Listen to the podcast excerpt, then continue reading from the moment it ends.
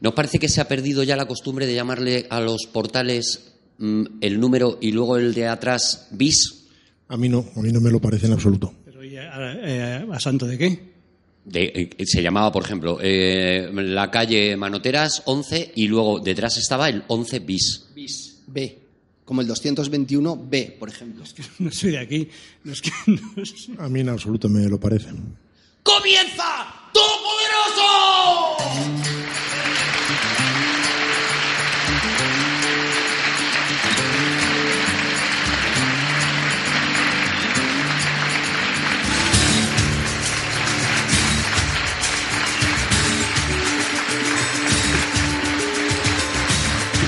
Bienvenidos a la Fundación Telefónica, bienvenidos al nuevo Todopoderoso.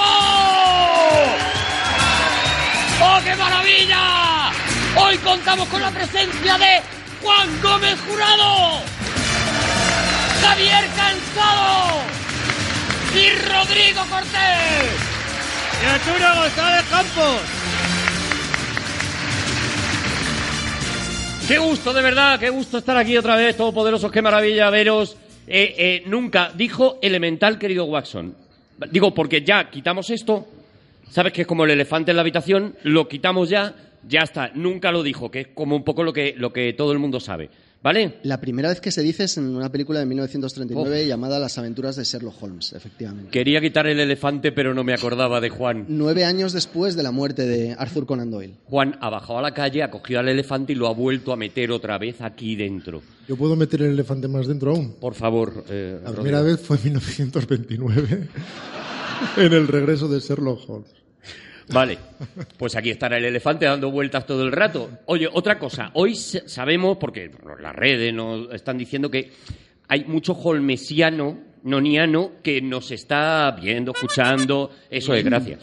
Eh, eh, Ostras. ¿Tenemos algún mensaje para los holmesianos? Eh, Rodrigo Cortés, ¿tenemos un- algún mensaje que decirles sobre este programa que me imagino que les ha generado un espectacular hype?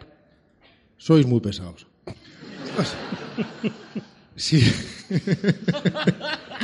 si un holmesiano Quitemos el elefante ya. escucha el podcast Ha para ver, matado al elefante. para ver si cometemos errores, yo quería certificar que en todas las novelas se dice del orden de 10 o 12 veces elemental, querido Watson. y ya una vez pasado este filtro, yo recomendaría un programa de una emisora hermana sobre un tema que Eso. no dominen, porque un tema que dominan, pues ya está. Ya, ya- un ya- tema ya se sabe. nuevo, del que no lo sepáis todo, porque si no vais a estar escuchando el programa con tensión. Yo creo que Sherlock Holmes es lo más opuesto a mí, es mi, némesis. mi némesis. ¿Por qué? Sherlock Holmes es eres mi, el, el Moriarty es, de... es mi némesis. Yo, yo, yo soy una persona, vamos a ver, ¿cómo explicar? Yo entro, yo entro en una habitación, Sí. veo una colilla y no sé lo que ha pasado. O sea, o sea, no, no, sé, no, no, yo de, de niño Nada, recuerdo para, para ti es perplejidad, ¿no? El- Que ahora aquí esta colilla al lado del elefante. en el colegio, ponían sucesiones, 1, 3, 5, 7, ¿qué número sigue? Y yo veía 14. Y era así. Soy incapaz de deducir. No tienes mente nada. de- deductiva. Jamás. Yo estuve con vosotros, esto es, eh, bueno, todo real. Estuve en un escape rom con vosotros. Y. En un escape ron. El escape ron, exactamente. bueno, yo con el ron. Sucesor del CD-RON Eso fue es. el escape ron, sí. Y vosotros, cuando estabais ya prácticamente saliendo, yo decía, ¿pero qué? ¿Cómo habéis deducido eso? Es, que, hay un número ahí, el número 6. La verdad que fue tremendo ver a Javier Cansado en el escape ron diciendo, pues va a estallar la bomba, Va. pero nada más entrar, ¿eh? Pues, No, no, pues aquí porque nos morimos. había una prueba de mapas y la clavaba. Eso sí, eso sí. Javi se sabía todos Eso- los Ponía las países. chinchetas. Es verdad, Noruega por allí. Sí, yo sa- sabía dónde, dónde. Entonces, el, yo, en fin, Sher- Sherlock Holmes he visto, iba a decir, to- toda la película.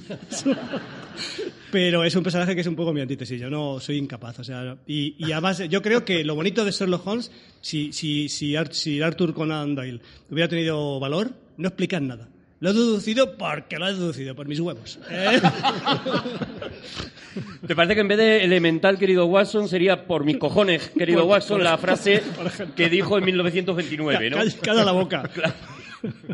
Que te calles, querido Watson. Bueno, vamos a, a- a ponernos con el lío. El tío que lo ha, lo ha anunciado ya Javier Cansado con su mente deductiva. El tío que escribe las novelas de Sherlock Holmes se llama Arthur Conan Doyle. Y, y no sé muy bien, no tengo muy claro quién es este tío, cuál es el proceso por el cual llega a inventarse a Sherlock Holmes, todo eso. Que pongo sobre la mesa para que... Mira cómo se, se pone eh, Juan. Mira cómo se pone Juan, se engallita, ¿vale? Como diciendo, ahora viene cuando suelto el rollo. ¿Cuánto tiempo tienes? Tenemos a... No, no, vamos sobrados, con 30 Pero segundos. da unas, unas pinceladas, tampoco seas exhaustivo.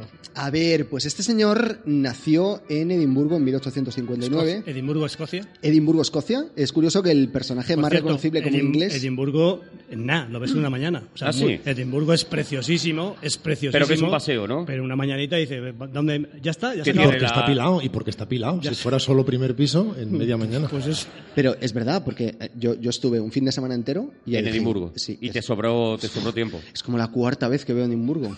Ya estaba buscando centros comerciales, ¿no? Diciendo, bueno, yo a ver si he hecho la tarde. Sí, porque hay un castillo, tú das vueltas al castillo y coges una Claymore y puedes probar con la Claymore. Bueno, Pues ubicados en el lugar de nacimiento estamos. Que, que curioso que el personaje más reconocible como la representación del Londres victoriano sea o haya sido creado y- o naciera en las calles precisamente de Edimburgo, ¿no? Que es, mm, si habéis estado allí, es Sí. precisamente la antítesis, como tú a la colilla, es la antítesis Edimburgo de Londres, ¿no? Es una ciudad minúscula, pequeña, eh, tremendamente familiar, donde todo el mundo se conoce, frente a ese Londres victoriano eh, que va eh, acompañando al Támesis en su descenso, mientras que surgen un montón de negocios, un montón de, de innovaciones de tecnología a, su alrededor. Nace Arthur Conan Doyle entonces y... ¿Y en qué? eh, que, eh, que nace en una familia muy rica, en una familia muy pobre? ¿Cómo estaba, Él- él- la, la familia ¿Cómo era estaba de, esa gente? de clase media tirando a baja, lo que hoy llamaríamos clase media. ¿Cómo estaban los Conan? Entonces, eh, no, no tenían dinero, era Los una... Doyle, los Doyle, cuidado. Que ¿Perdón? Conan, que Conan es nombre, es, es Arthur Conan. ¿Pero cómo se va a llamar Arthur Conan? Sí, sí, sí, sí. Es Arthur como José Javier. Pero Ar- Arthur Conan. Arthur Conan... Arthur Conan. Pero Arthur Conan no es un nombre, Pero sí, pero sí, muy famoso. Arthur Conan, sube a cenar. Eh... Eso, en un programa llamado Aquí hay dragones contamos además la historia del nombre de Arthur O sea, se- Conan. él se llama Arthur Conan y de apellido Doyle. Correcto. ¿no? Y eh, bueno, era una Yo, familia yo ya podría irme. O sea, yo ya, yo ya he sacado información suficiente. católica, él era, él era el mayor de diez hermanos y el padre era lo tenía todo, era una joya. Era artista, depresivo, epiléptico y alcohólico. Qué maravilla. Sí, entonces Qué la, nochebuenas. la, Sí, porque era, era católico, muy bien. la familia eh, decidió eh, recluirle en un sanatorio ya eh, pasado el tiempo, pero bueno, el señor se arrojaba, a la- a- pegaba a la mujer, se arrojaba a las calles intentando vender su ropa para conseguir... Eh, eh, eh, Alcohol. ¿Puedo incorporar una cosa? bueno, por se la, tengo, se la tengo que pedir a Arturo. Sí, sí, sí, sí, concedida. ¿Tú de vez en cuando podrías entrar como holmesiano enfadado? Sí, hombre, claro. ¿Y poner voz de holmesiano Yo, enfadado? yo puedo hacer de... Me sale muy bien, además. No eran, no eran diez hermanos, eran, era una decena. No, pero incluso cuando algo Mira, esté lo bien... hago sin mover la boca. Pero incluso si algo está bien, pues es una obviedad. O- Vale, vale, vale, vale, vale. Yo de vez en cuando iré interviniendo, ¿vale? Como un holmesiano enfadado que está eh, supra nosotros Bueno, pues puedes, ¿vale? por ejemplo, poner en cuestión si eran nueve o diez hermanos, porque no está muy claro, ¿no? y de, de los cuales tres murieron. Bueno, el caso es que eh, la madre le mandó, le mandó lejos a estudiar a un internado lo antes posible porque quería alejarle de la influencia del padre, a ver si se moría el padre una vez en estos eh, arranques que le daba eh, a... O sea, toda la esperanza de los Conan era a ver si se muere padre, ¿no? A ver si padre fallece, ¿no? De los, de los Doyle. Pero ¿cuántos holmesianos enfadados hay? Muchos, Todos, Arturo, todos Ahora los mismo que todos. y, Vale, el padre era un borracho gentuza. Sí, y, Digo por, por resumir. y artista, un gran artista, por cierto, ¿eh? ¿Sabéis una cosa ¿Qué, muy... qué faceta? Eh, él pintaba, pintaba eh, catedrales o picos de catedrales y torres y los rodeaba de hadas y unicornios. Como volando alrededor. Bueno, pero, claro. pero muy bien, ¿eh? O sea, era muy bueno, de verdad. Pero si tú haces la catedral y tú pones el hada alrededor, se verá minúscula en el cuadro. Pero ponía muchas. Entonces hacían como nubes de hadas Ah, rodeando, Como los mosquitos. eh, Nubes de hadas y unicornios, ¿no? eh, rodeando los picos. De, supongo que sería lo que sí ve. que bebía, sí. Lo que y, y el pobre Arthur Conan eh, eh, lo que decidió fue, un poco sorprendiendo a la familia, que era una familia, es verdad, de artistas, de gente muy creativa, decidió que él quería, bueno, pues oponiéndose un poco también al padre, eh, estudiar la carrera de medicina. Ajá, ajá. Por eso se, se marchó a estudiar medicina a Edimburgo. Y ahí es donde conoce, es una anécdota conocidísima, la sabe hasta Arturo, eh, conoció al doctor Joseph Bell, que fue la, El del teléfono. teléfono. que fue al final la No inspiración estáis cabreándole. Para Sherlock, para Sherlock Holmes. Joseph Bell, vale, esto lo sé hasta yo, efectivamente. Sí. Que parece ser que era un médico, un doctor, que aplicaba el tema de lo deductivo a, a los pacientes para saber lo que les pasaba un poco por los datos que daba, ¿no? O sea, venía un paciente, creo, creo que es así, venía un paciente y él decía, pues tiene un callo en, en uno de los dedos, pues seguramente este hombre es modisto y además cojea y además tiene eh, venas en la nariz, con lo cual seguramente bebe. Y el padre de Arthur Conan Doyle dice, sí, soy yo. Eh, es Se acabó el misterio. Es exactamente así, es una, una de las escenas mm, más comentadas de, de la biografía de Joseph Bell es precisamente la vez que, que estaba, estaba presente Arthur Conan Doyle, la vez que aparece un, un señor que acaba de venir desde Barbados, que había estado eh, en, el, en el ejército inglés y que venía con elefantiasis, ¿no? Y él fue capaz de saludarle, decirle su, ax- su ascendencia, qué enfermedad tenía e incluso que había sido militar, simplemente eh, viendo cómo le había respondido el saludo. Claro, eso, eso no significa que debamos tomar a Sherlock como un socias de, de Joseph Bell. Eh, ningún personaje es nunca una transliteración literal de, de un personaje originario. Pero sí ese razonamiento deductivo fue clave. Ello incorporó la personalidad y técnicas de otros cirujanos que lo aplicaban en otras medidas o que a partir de eh, la forma o resistencia de un único hueso podía determinar la especie a la que podía pertenecer o cómo podría ser ese animal hipotético al que le pertenecía esa tibia, etcétera. Y la suma de todo eso, más unos determinados caracteres y evidentemente su imaginación, ya que Arthur Conan Doyle no era alguien a quien le faltara en absoluto, determinó un personaje que es original. Lo digo porque siempre se queda en la tentación de hacer el artículo de turno del verdadero Sherlock Holmes o el original Sherlock Holmes. Mm. El verdadero Sherlock Holmes es Sherlock Holmes. Vale, porque efectivamente, porque todo eso habría, me imagino que, que cubrirlo de, de literatura, ¿no? Por ejemplo, también, también sé que se inspiró mucho en Lupin, ¿no? En el personaje de Poe. Es- y- Lupin. Du, du, du. Lupin. Lu era otro. Era Arsenio. Arsenio Ars- Lupin. Es. Lupin. No, Arsenio es otro. Lupin. Sí, Lupin. Arsenio Lupin y Dupin. y el otro es el de las plumas. Dupin. Dupont. Eso es.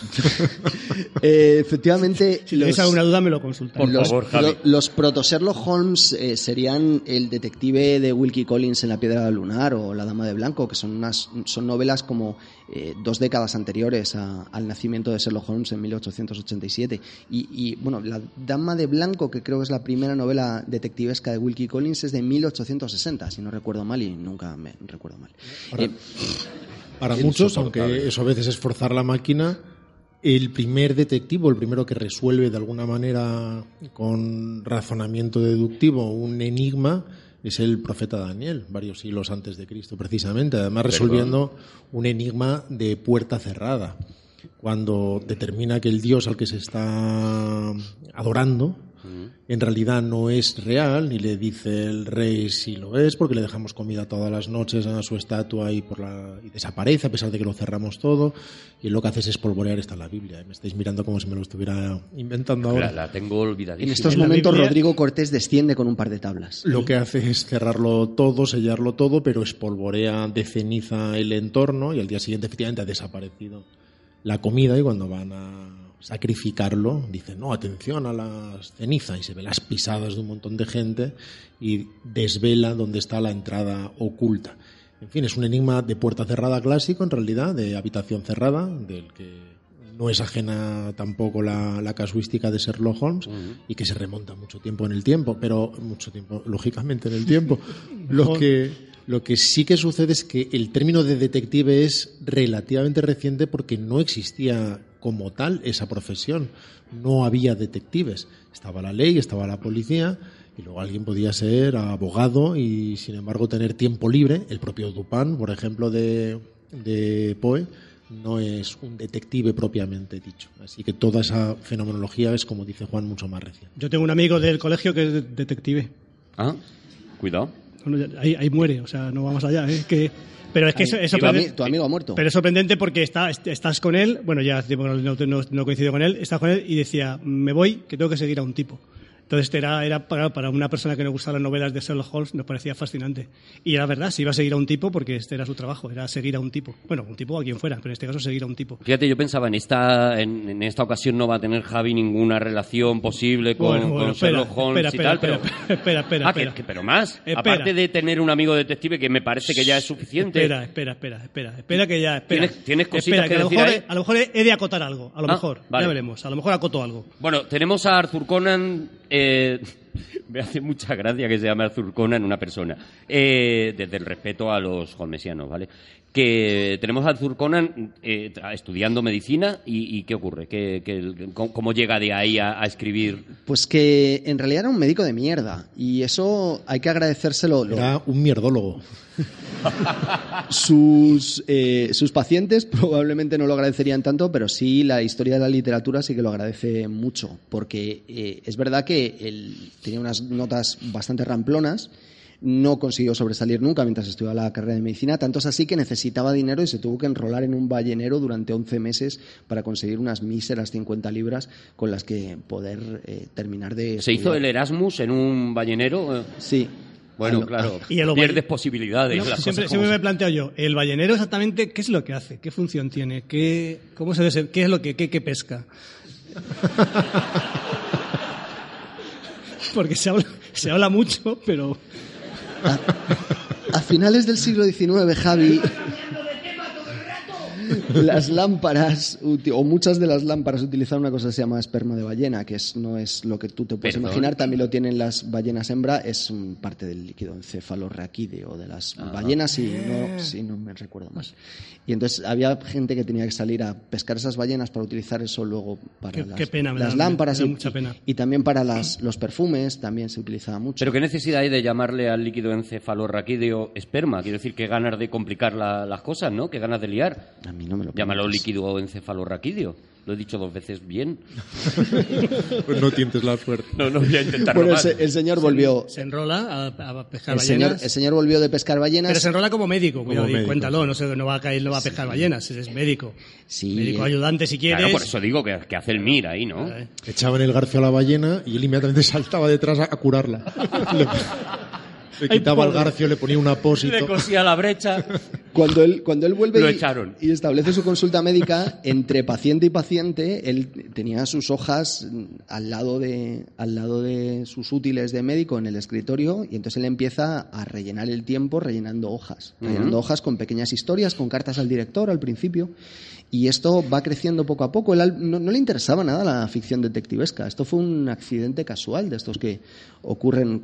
Porque lo primero que hace son como historias de aventuras, ¿no? Creo. Sí. Como mm, De la un antigüedad poco también Edgar. Rice Burr- Burroughs, este de... Bueno, la, la- la que más se parecería al, a Edgar Rice Burroughs es de 1912, sería El Mundo Perdido. El Mundo Perdido, Que por cierto es una novela espectacular, excelente, muy bonita y, y- y la inspiración del Mundo Perdido de. si queréis hablamos un de- poquito del mundo perdido. de Parque Jurásico bien, de- ¿no? de, Michael Crichton, ¿no? Que está bien que hablemos de, de esa novela, luego ya hablaremos de, de- de Sherlock Holmes, pero no sé si, Y si no, una cosa si que es recomendable, como estáis Pues va diciendo. de dinosaurio. Me apresuro. Si, si, ¿Ves? Pues ya hemos hablado.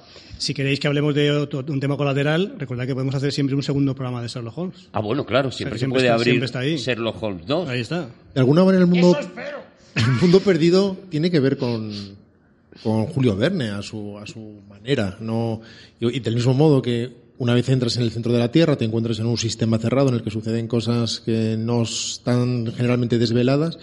En el caso de la isla, la protoisla nublar de- del mundo perdido, está rodeada por una especie, la, la leí hace muchos años cuando era adolescente, pero recuerdo bien que, que tenía una configuración como de muro de alguna manera y solamente por una pequeña abertura podía accederse, es como que todo el perímetro era un risco elevadísimo e impracticable. Lo, que luego, vez, luego rescatarían en King Kong en 1933, efectivamente, ¿no? con, con la isla Calavera, con, con Skull Island. Y accediendo al interior de la isla en ese sistema cerrado, ignoto y completamente desconocido por la civilización, todavía hay un ecosistema con dinosaurios en esencia, esa es la, la premisa. Y ha tenido ada- muchas adaptaciones, aparte de la de Spielberg, ha tenido bastantes adaptaciones. Bueno, previas, Spielberg ¿no? no es propiamente una... No es realmente, es más un homenaje, ¿no? El que le llamara El Mundo Perdido Bueno, a la es la novela, parte. la novela de Charles Crichton, ya la llamó El Mundo Perdido, efectivamente como homenaje a Conan Doyle y Spielberg respetó el título de la adaptación. Vale, entonces, ¿cómo llegamos a, a Sherlock? Él está ahí escribiendo mm, novelas de aventuras. Michael, Michael Crichton, dicho Charles Crichton, Mike- ¿no? Michael Crichton. Charles Crichton es el, el director de la Ealing, el, inglés. primo de Bean Mertens, ¿no? Estamos haciendo mezcla. Eh, vamos a cómo se llega a Sherlock Holmes. Pues él escribe una novela que se titula Estudio en Escarlata y eh, se la entrega a un pequeño eh, anuario que se llama el Beaton Christmas Annual, que se publicaba, adivinad en qué época, y, y le pagan, era en Navidad, y le pagan 25 libras, la- la- una cifra bastante insultante, mm, incluso para la época, porque ni siquiera llevaba royalties, es decir, eh, él No. estaba cediendo los Se derechos. lo por- pagaban y se acabó.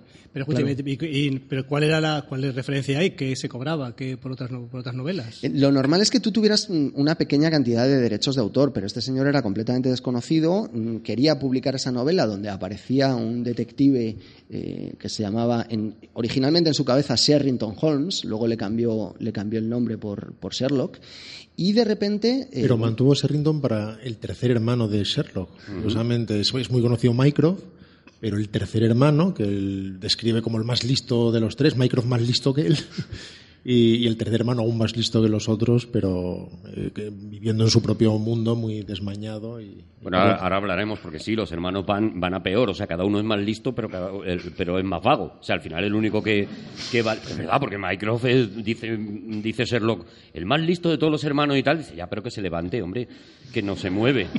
Pobrecito Mycroft. Bueno, el caso es que eh, el- la novela no, tuve, no tuvo ningún éxito. Hmm. El, el, el anual este no vendió prácticamente más copias, solo, o sea, vendió la tirada normal, solo por el hecho de que estuviera esta novela de este escritor desconocido. Las críticas tampoco acompañaron demasiado.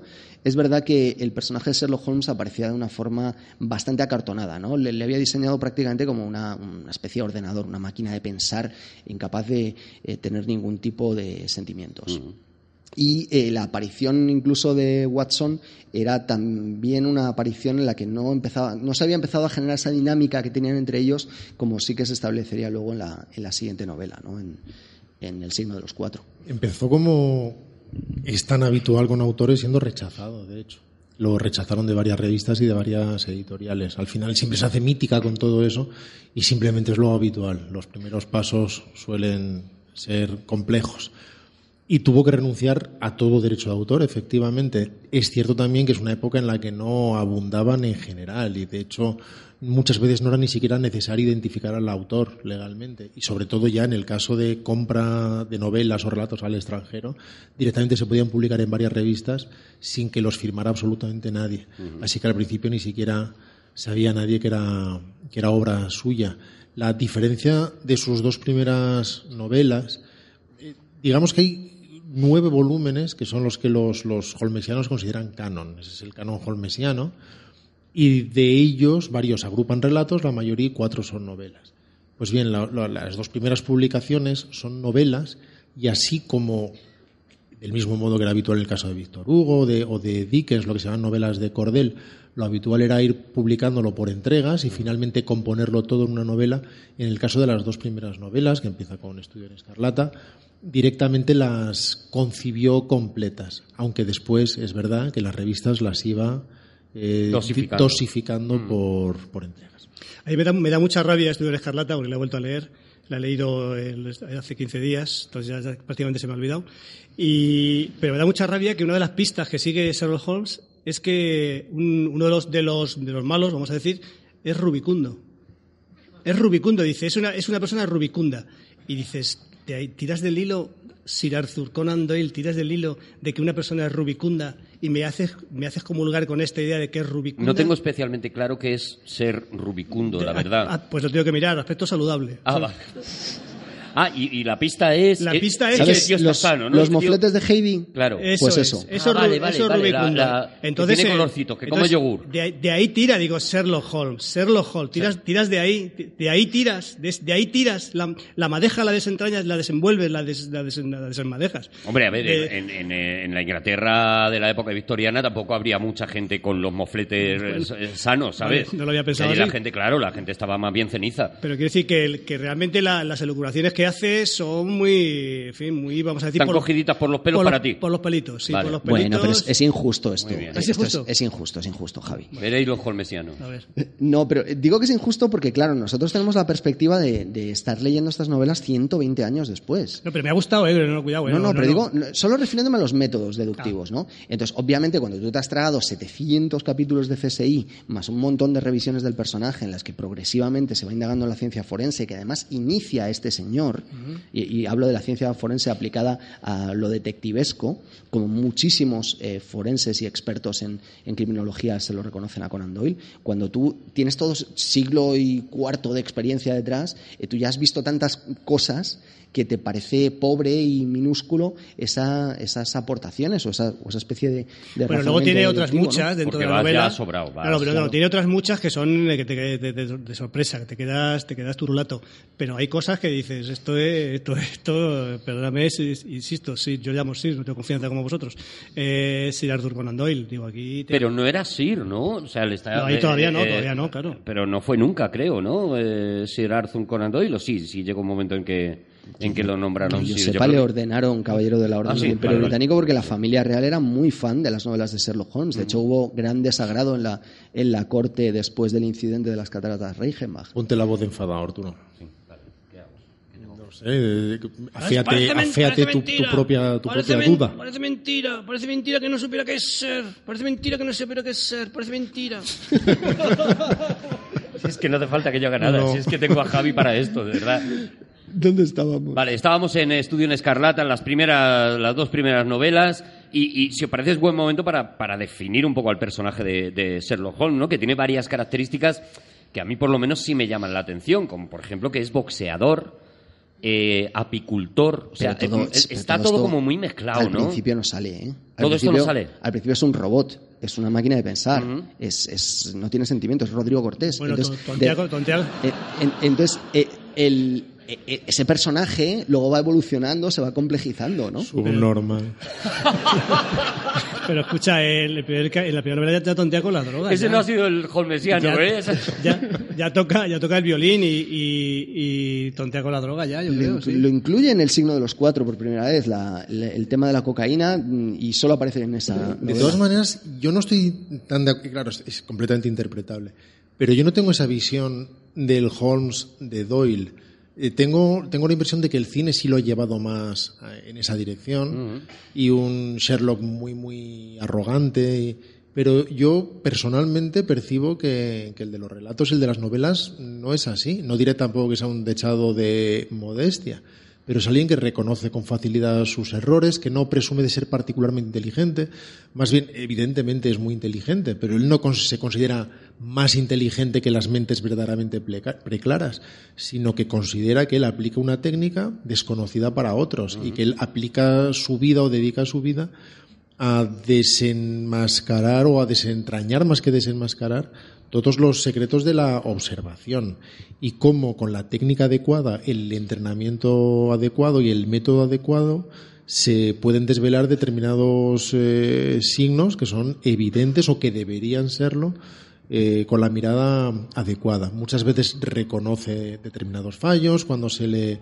halaga o se le dice que jamás eh, nadie le ha ganado, él dice no, no, sí, sí se me ha ganado, y dice en varias ocasiones, dice, no, ahora no lo recuerdo porque no, no he releído su obra, pero era tres, tres hombres y una mujer, o cuatro hombres y una mujer, algo parecido, lo enumera, ella es evi- evidentemente Irene Adler, Irene Adler, de quien sí. hablaremos más Ah, sí, adelante. claro.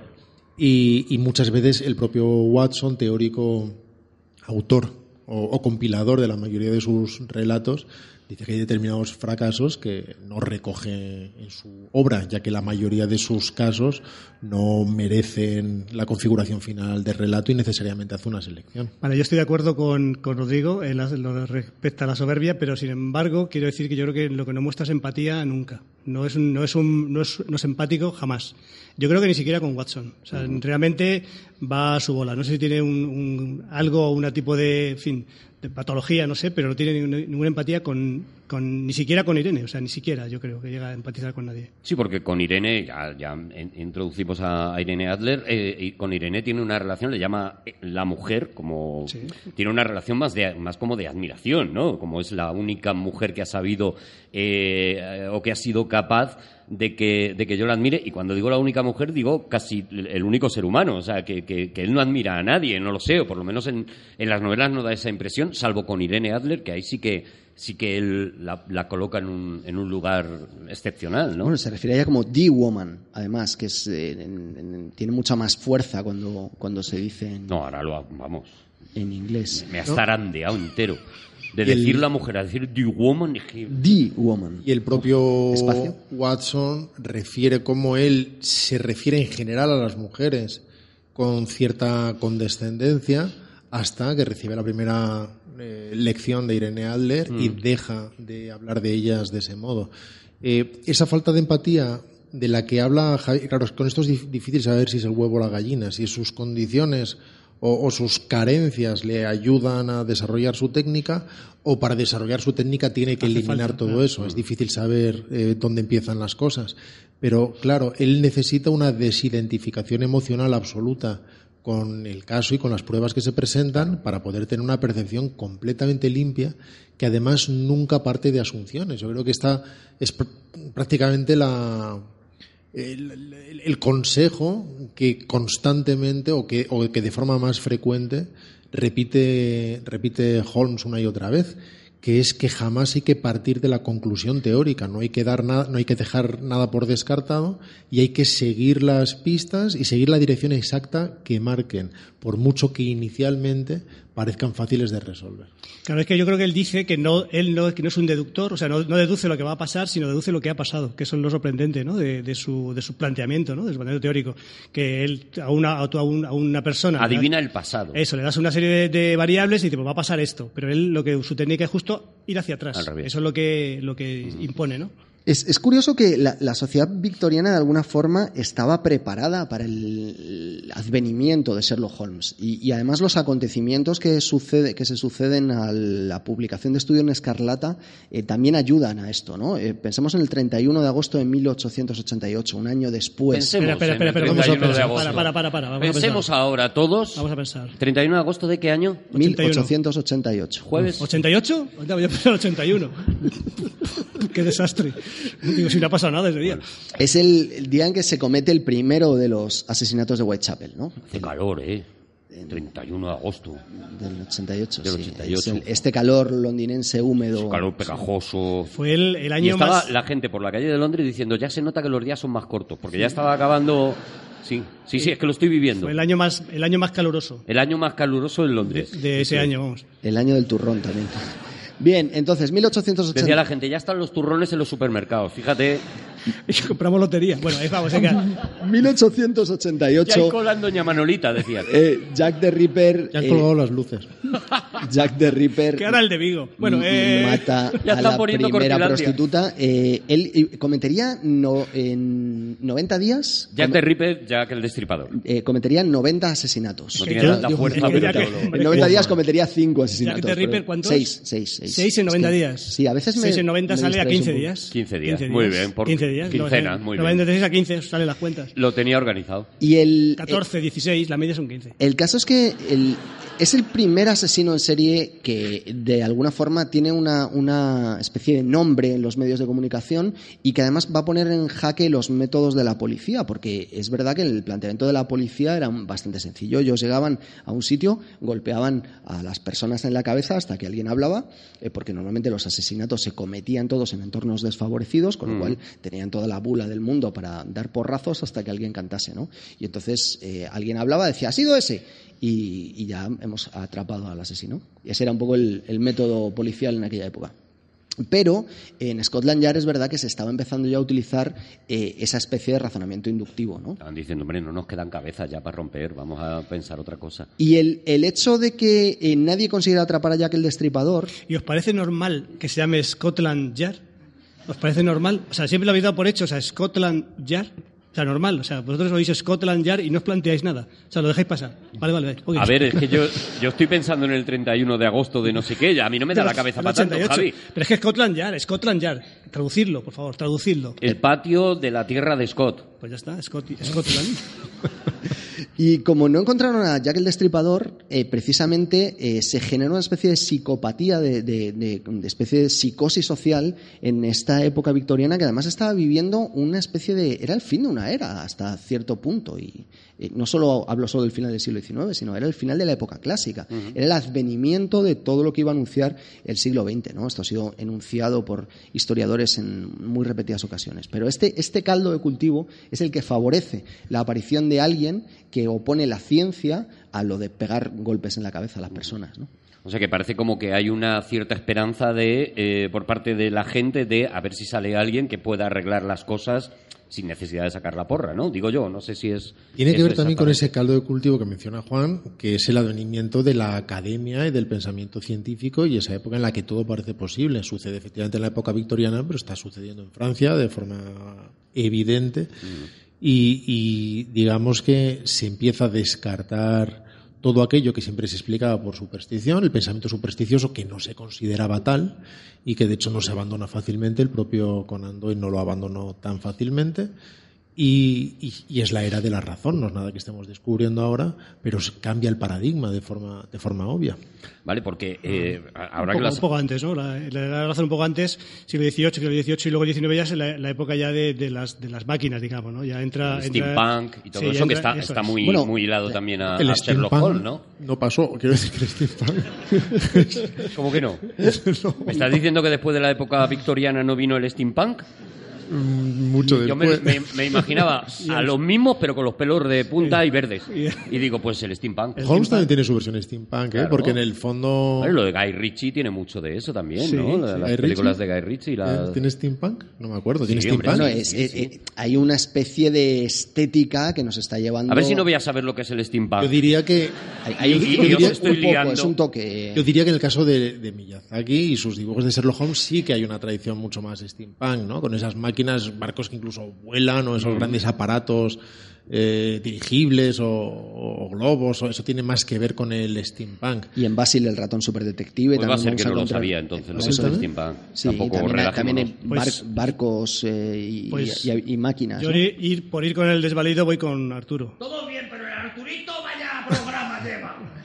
Pero, pero el, este advenimiento de la era de la razón, de lo que nos habla también es de que eh, si Sherlock Holmes es algo, es eh, el epítome de la mutabilidad de la esperanza. Y no Te lo es- iba a decir yo. Y no es, no es una frase pedante, Eh, aunque lo- No es una frase M- pedante. El epítome de la mutabilidad de la esperanza no es una frase pedante. No lo es, no lo es. No lo es. ¿A Yo que no, creo que no, yo creo que no. Yo creo que es una frase que no hay ni que explicarla. Bueno, no hay que explicarla, pero explícala, Juan. Sherlock Pero Holmes, explícalo, pero que se entienda, ¿eh? Sherlock Holmes, eh, va- ahora contaremos lo que hizo Doyle, pero este programa es Sherlock Holmes, no Arthur Conan Doyle. ¿no? Sherlock Holmes es mucho más que el personaje que, o, o- o los textos que escribió Arthur Conan Doyle. Sherlock Holmes es lo que hemos visto 260 veces, 259 veces en cine, interpretado por eh, 75 actores diferentes. El, personaje de ficción más llevado al cine de la historia, Sherlock. Holmes. Eh, es lo que hemos visto en los dibujos animados de Miyazaki, es lo que hemos visto en la serie de, de Sherlock de la BBC y es todas todo lo que ha, eh, sucedido en torno a él. ¿no? Y en, en última instancia, ese epítome de la mutabilidad de la esperanza es el- el- ese ejemplo de que de alguna forma nosotros creemos que puede venir alguien que usando solo el pensamiento y la lógica pueda desfacer ese en- en- entuerto que muchas veces nos eh, supone la vida, que es muy compleja, que es muy difícil de explicar, y que solo utilizando su intelecto y desde, desde algo, desde una lógica que podríamos usar cualquier persona, es capaz de en cualquiera de sus manifestaciones, de todas las manifestaciones posteriores que va, que va a tener Sherlock Holmes, es capaz de llevar, eh, de traer la paz al mundo, ¿no? Simplemente usando el pensamiento. Bueno, si, si os parece, vamos a hacer una cosa, porque tenemos que ir tratando todos los personajes y tal, pero yo creo que ya nos podemos, ubicado ya el, en la Sherlock Holmes como personaje y tal, podemos luego irnos centrando. Vamos repasando esas 259 películas una tras otra. Venga. ¿eh? No tenemos prisa. eh, y, y- y vamos viendo, vamos hablando un poquito de, de- de cómo ha ido representándose en el cine y lo aprovechamos también para que las novelas eh, tal. Entonces, la primera es en 1903. Vamos poquito a poco, ¿vale? Venga. Se llama eh, Sherlock Holmes Bufflet, algo así como Sherlock Holmes flipando. Es, es una película, sí, de verdad. Es una película muda, os la recomiendo porque está en YouTube. Sí, confuso sería. Eh, sí, bueno, flipando, pues eso, yo eh, Confundido. steampunk. Ser- eh, es está en YouTube, es una película muda, dura nada, o sea, creo que no llega al minuto y o sea, el que flipas eres tú cuando lo ves. Lo sinvergüenza que era el señor que dirigió esta película, porque lo único que hace es utilizar el nombre de Sherlock Holmes. Es un señor que llega fumando un puro, o sea, me da todo igual. Y se supone que es Sherlock Holmes en batín. Y, y hay como un ladrón que desaparece, aparece y desaparece. Y Sherlock Holmes se queda flipando, porque cada vez que lo ve, desaparece y le aparece detrás. Y flipa y se acaba. Y ya está. No, pues oye, Me, Yo no- vais- no he visto esto, pero lo el quiero ver. spoiler, no, ¿vale? Pero... no engaña. La película no engaña. 1903 y se considera la primera aparición de, de Sherlock Holmes. No sé si, Rodrigo, tú has tenido la, La fortuna. la suerte de ver esta, esta maravilla. Esa en concreto sí, pero porque es cortita. Claro. Y, y efectivamente es como empezar la historia de Sherlock Holmes con un fracaso, ¿no? Porque Exactamente. no, no deduce nada ni... Nada, nada, nada. Pero, Sí, es verdad. pero escúchame, el, el ladrón desaparece, pero sin. Por Desaparece, pues porque me imagino que era la época en la que estaban probando los trucos de, de magia, Sí, de, segundo de Chomón y todo este, toda esta historia. Y, y dijeron, pues que desaparezca, que es lo que mola ahora, que la gente desaparezca. pero, ya está. no- pero llevaba, la, llevaba, pipa, llevaba algo. un- No, no, no, un puro. O sea, un- el- el- Lleva un puro y se llama Sherlock Holmes. La pipa, de hecho, hay que agradecérsela al- a la primera representación teatral del personaje, porque el personaje usaba una pipa recta en, en la configuración que había pensado originalmente Sherlock Holmes, y el primer actor que lo representó, creo que se llama Brooker o Booker, no recuerdo ahora, o Brookfield. Eh, O Brocock, empezaba por B. o brócoli. Y él se dio cuenta de que eh, la gente se quejaba de que usando una pipa recta, eh, la gente no, no lo- desde las filas de atrás no se le veía la cara. Se tapaba la cara, claro. Claro, y entonces eh, dijo, pues la voy a cambiar por una pipa curva de estas de espuma de mar. Y que iba tirando las cosas al girarse. Iba dándole. Ah, claro, y por eso coge la, la una que pipa está así, curvada, que está curvada, abajo, exactamente. para que se le pueda ver la cara. para que le veas la cara. Qué listo. Mira, qué De listo, todas maneras, Qué listo. tío el Brooklyn, ¿eh? Así lo representaba también el, el ilustrador Sidney Paget, eh, que también es el, el autor de La gorra de cazador, que jamás describe Conan Doyle. Y de hecho, Dir Stalker, Stalkeaciervos. Y de hecho Sidney se llama así la gorra. Stalkeaciervos, sí, ¿nos gusta? ¿Nos parece precioso? Pero se llama así, como en castellano. en- No, en, en castellano se llama Cechaciervos, ¿no? Bueno, pero Stalkeaciervos... es Está el que a ciervos mola mucho, Pero porque es como Deer, que, que no te será metes es- en Instagram y das a like a todo y Pues nada, pues le para- controlas a quien mira. para acechar ciervos. Pues esta gorra de cazador, en definitiva, eh, se la puso el ilustrador porque él la llevaba con frecuencia y le gustaba. Y de hecho retrató a su hermano, usó la fisionomía de su hermano para retratar a Holmes con esta gorra que, insisto, que se ha convertido en eterna, pero que no se describe en los relatos originales y la pipa curvada. Bueno, y luego más adelante, bueno, evidentemente los primeros que, se ponen en serio con ellos, estamos ya hablando del- de, los años 30, he pegado un saltito en pro de que no nos aburramos mucho y ahora ya sí, ¿no? Llegamos en los años 30, las primeras adaptaciones que evidentemente son de los ingleses y que tienen bastante éxito, que se adapta la, la marca de los cuatro, por ejemplo, y se adapta el Valle del Miedo. Y, y- Pero perdona, eh, Arturo, ¿son adaptaciones de las novelas o son relatos eh, basados en el trabajo de, de Conan Doyle? O el, o Bueno, son- muchas veces se cogen los títulos y luego hacen lo que les da la gana. ¿eh? A veces adaptan obras de teatro, como sucedía con Drácula, porque resulta mucho más sencillo para el cine. Ya alguien ha hecho ese trabajo de desbrozamiento previo y de compresión y, y es más fácil porque hay una unidad de escenarios más controlada, etcétera. Es muy, muy habitual. Pero, pero siempre con enorme flexibilidad, eso es un hecho.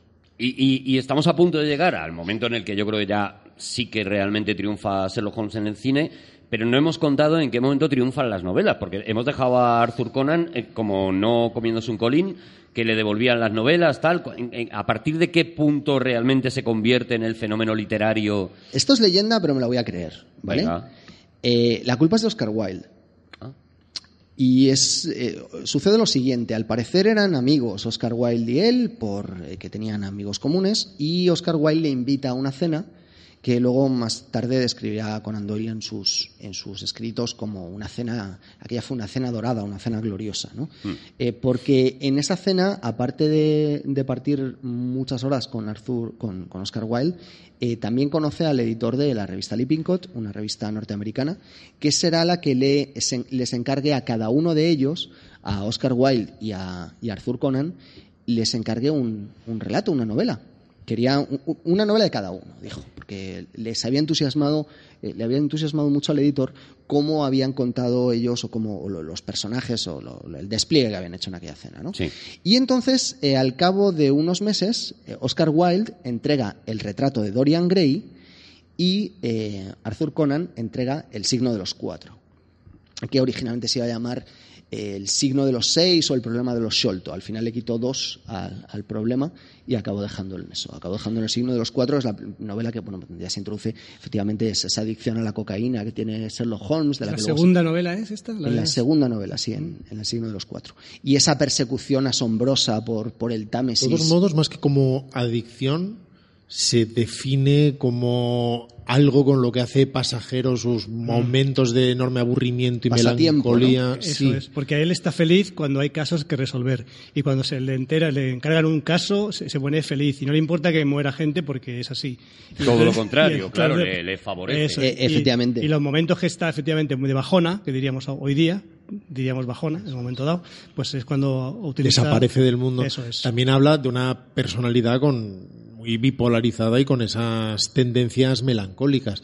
O sea, no es, no es tan sencillo como si no tengo nada que hacer, me voy al cuarto oscuro, si tengo algo que hacer me pongo activo, como que pasa por estas fases de semidepresión. Podríamos decir que A es ver, un poco. Además, con una cosa como muy médica, ¿no? Porque es la solución esta del, del 7%, que no sé exactamente, pero, pero tiene como. eh, de aquí no me puedo pasar, o a partir de aquí ya sí que, ya sí que puedo, ¿no? Claro, eh, podríamos decir que es un poco Sara Montiel eh, chutándome espero al caso que más quiero. Por ejemplo. Es que lo de los cinco segundos es en otro sitio, ¿vale? Juan, no te, no te lo puedo dar todo aquí. No, vamos, a, va- va- vamos ya a la primera, a la, la primera tanda importante, lo que decía antes, o sea, cuando los americanos cogen el personaje y hacen una saga que yo creo que es la primera que... A Javi le ha hecho Me ha gracia. hecho muchas gracias. Me ha hecho muchas gracias. Pero ¿qué es lo que te ha hecho gracia? ¿Lo que ha dicho Juan o todo lo que ha ocurrido a partir de ahí? Vale, la, la frase, a lo mejor la frase escrita no tiene mucha gracia, pero dicha, como lo ha dicho, tiene mucha gracia. Oye, Dicha sin gracia, ¿no? Es muy poco radiofónico, pero no estaba prestando atención. ¿Qué es lo que has dicho?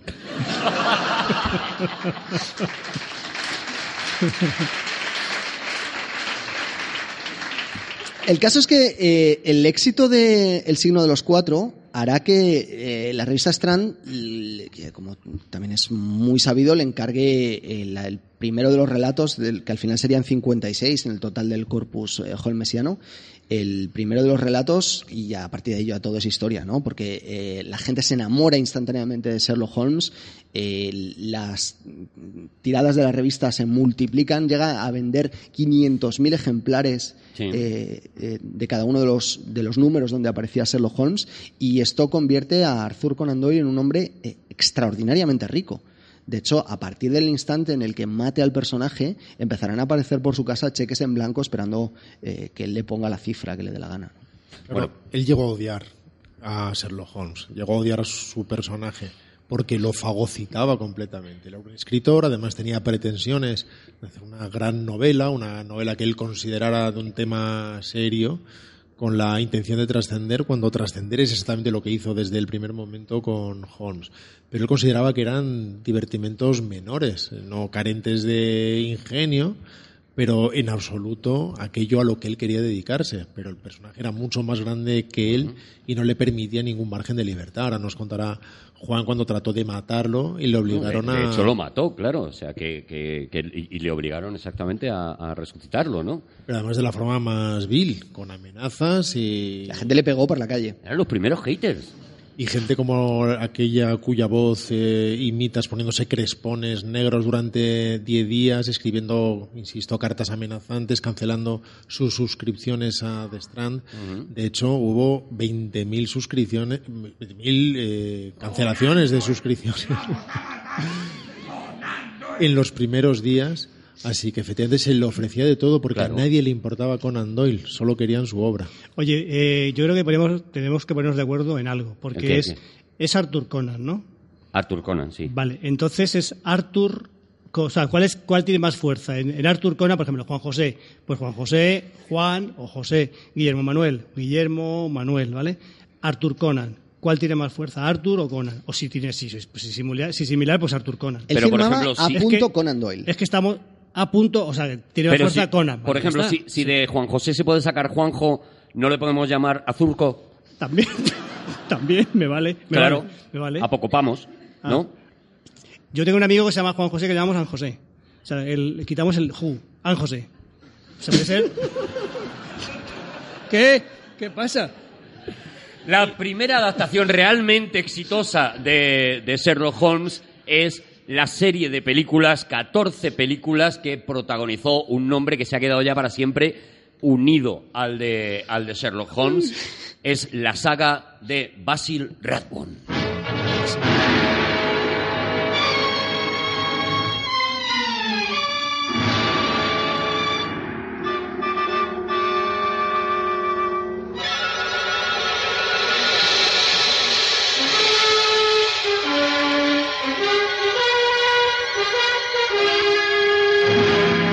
Vosotros, pero a mí me encantan estas Aquí no se sabe si está persiguiendo un asesino o descubriendo América. ¿eh? Ellos están paseando épica, en- es muy épica. la- muy, la- muy- muy épica además. ¿no? La entrada, porque es prácticamente una serie, lo que pasa es que la ponían en el cine, pero es prácticamente una serie. O sea, la intro de todas las películas es la misma, aparece Basil Rathbone y Nigel Bruce, que era el que hacía de Watson, así como andando por una calle brumosa, si- siempre era la misma, una detrás de otra. Y lo que digo, a mí estas películas me, me- me parecen maravillosas. Pues no le ha llamado Nigel a Nigel. Espectacular. Juan, eh, Muy, muy bien. Puedes poner una voz que... Juan, has hecho de... No ha sido Juan. ¡Ay, eso es tonto! Que no, Has hecho- que no se ha dado cuenta nadie, ostras. De verdad, te habéis, te habéis chafado. Joder, roto la magia. te habéis chafado. Estaba utilizando yo. Has conseguido que no lo vuelva a hacer ya. O sea, El muro ya de la está. radio. Enhorabuena. Pero es que es Nigel, no Nigel. Vale. Solo quería decir eso. Pero eh, a lo mejor me he escudado un poco en tu persona. Claro, es que has hecho de hater, pero eras tú, exactamente. O sea, me lo podías haber dicho a la cara. Bueno, ¿qué os parecen estas pelis? Que a mí me, me encantan, por lo menos. Pues unas mejor y otras peor. ¿Ah, pero- sí? Sí. Porque eran muchas. Y, hay- 14. y- y de calidad desigual, en realidad, ¿no? Eh, quiero recordar que, por ejemplo, de las que estaban realmente bien era Vestida para Matar. Y, por ejemplo, Sherlock Holmes contra Moriarty no tenía la calidad de Vestida para Matar. Y, pero en cualquier caso, la, la iconografía definitiva, incluso emocional sobre sus caracteres y personajes, eh, los, los caracteres de los personajes, quiero decir, de Sherlock y Watson proviene de esta serie, en realidad para el imaginario popular. Es así.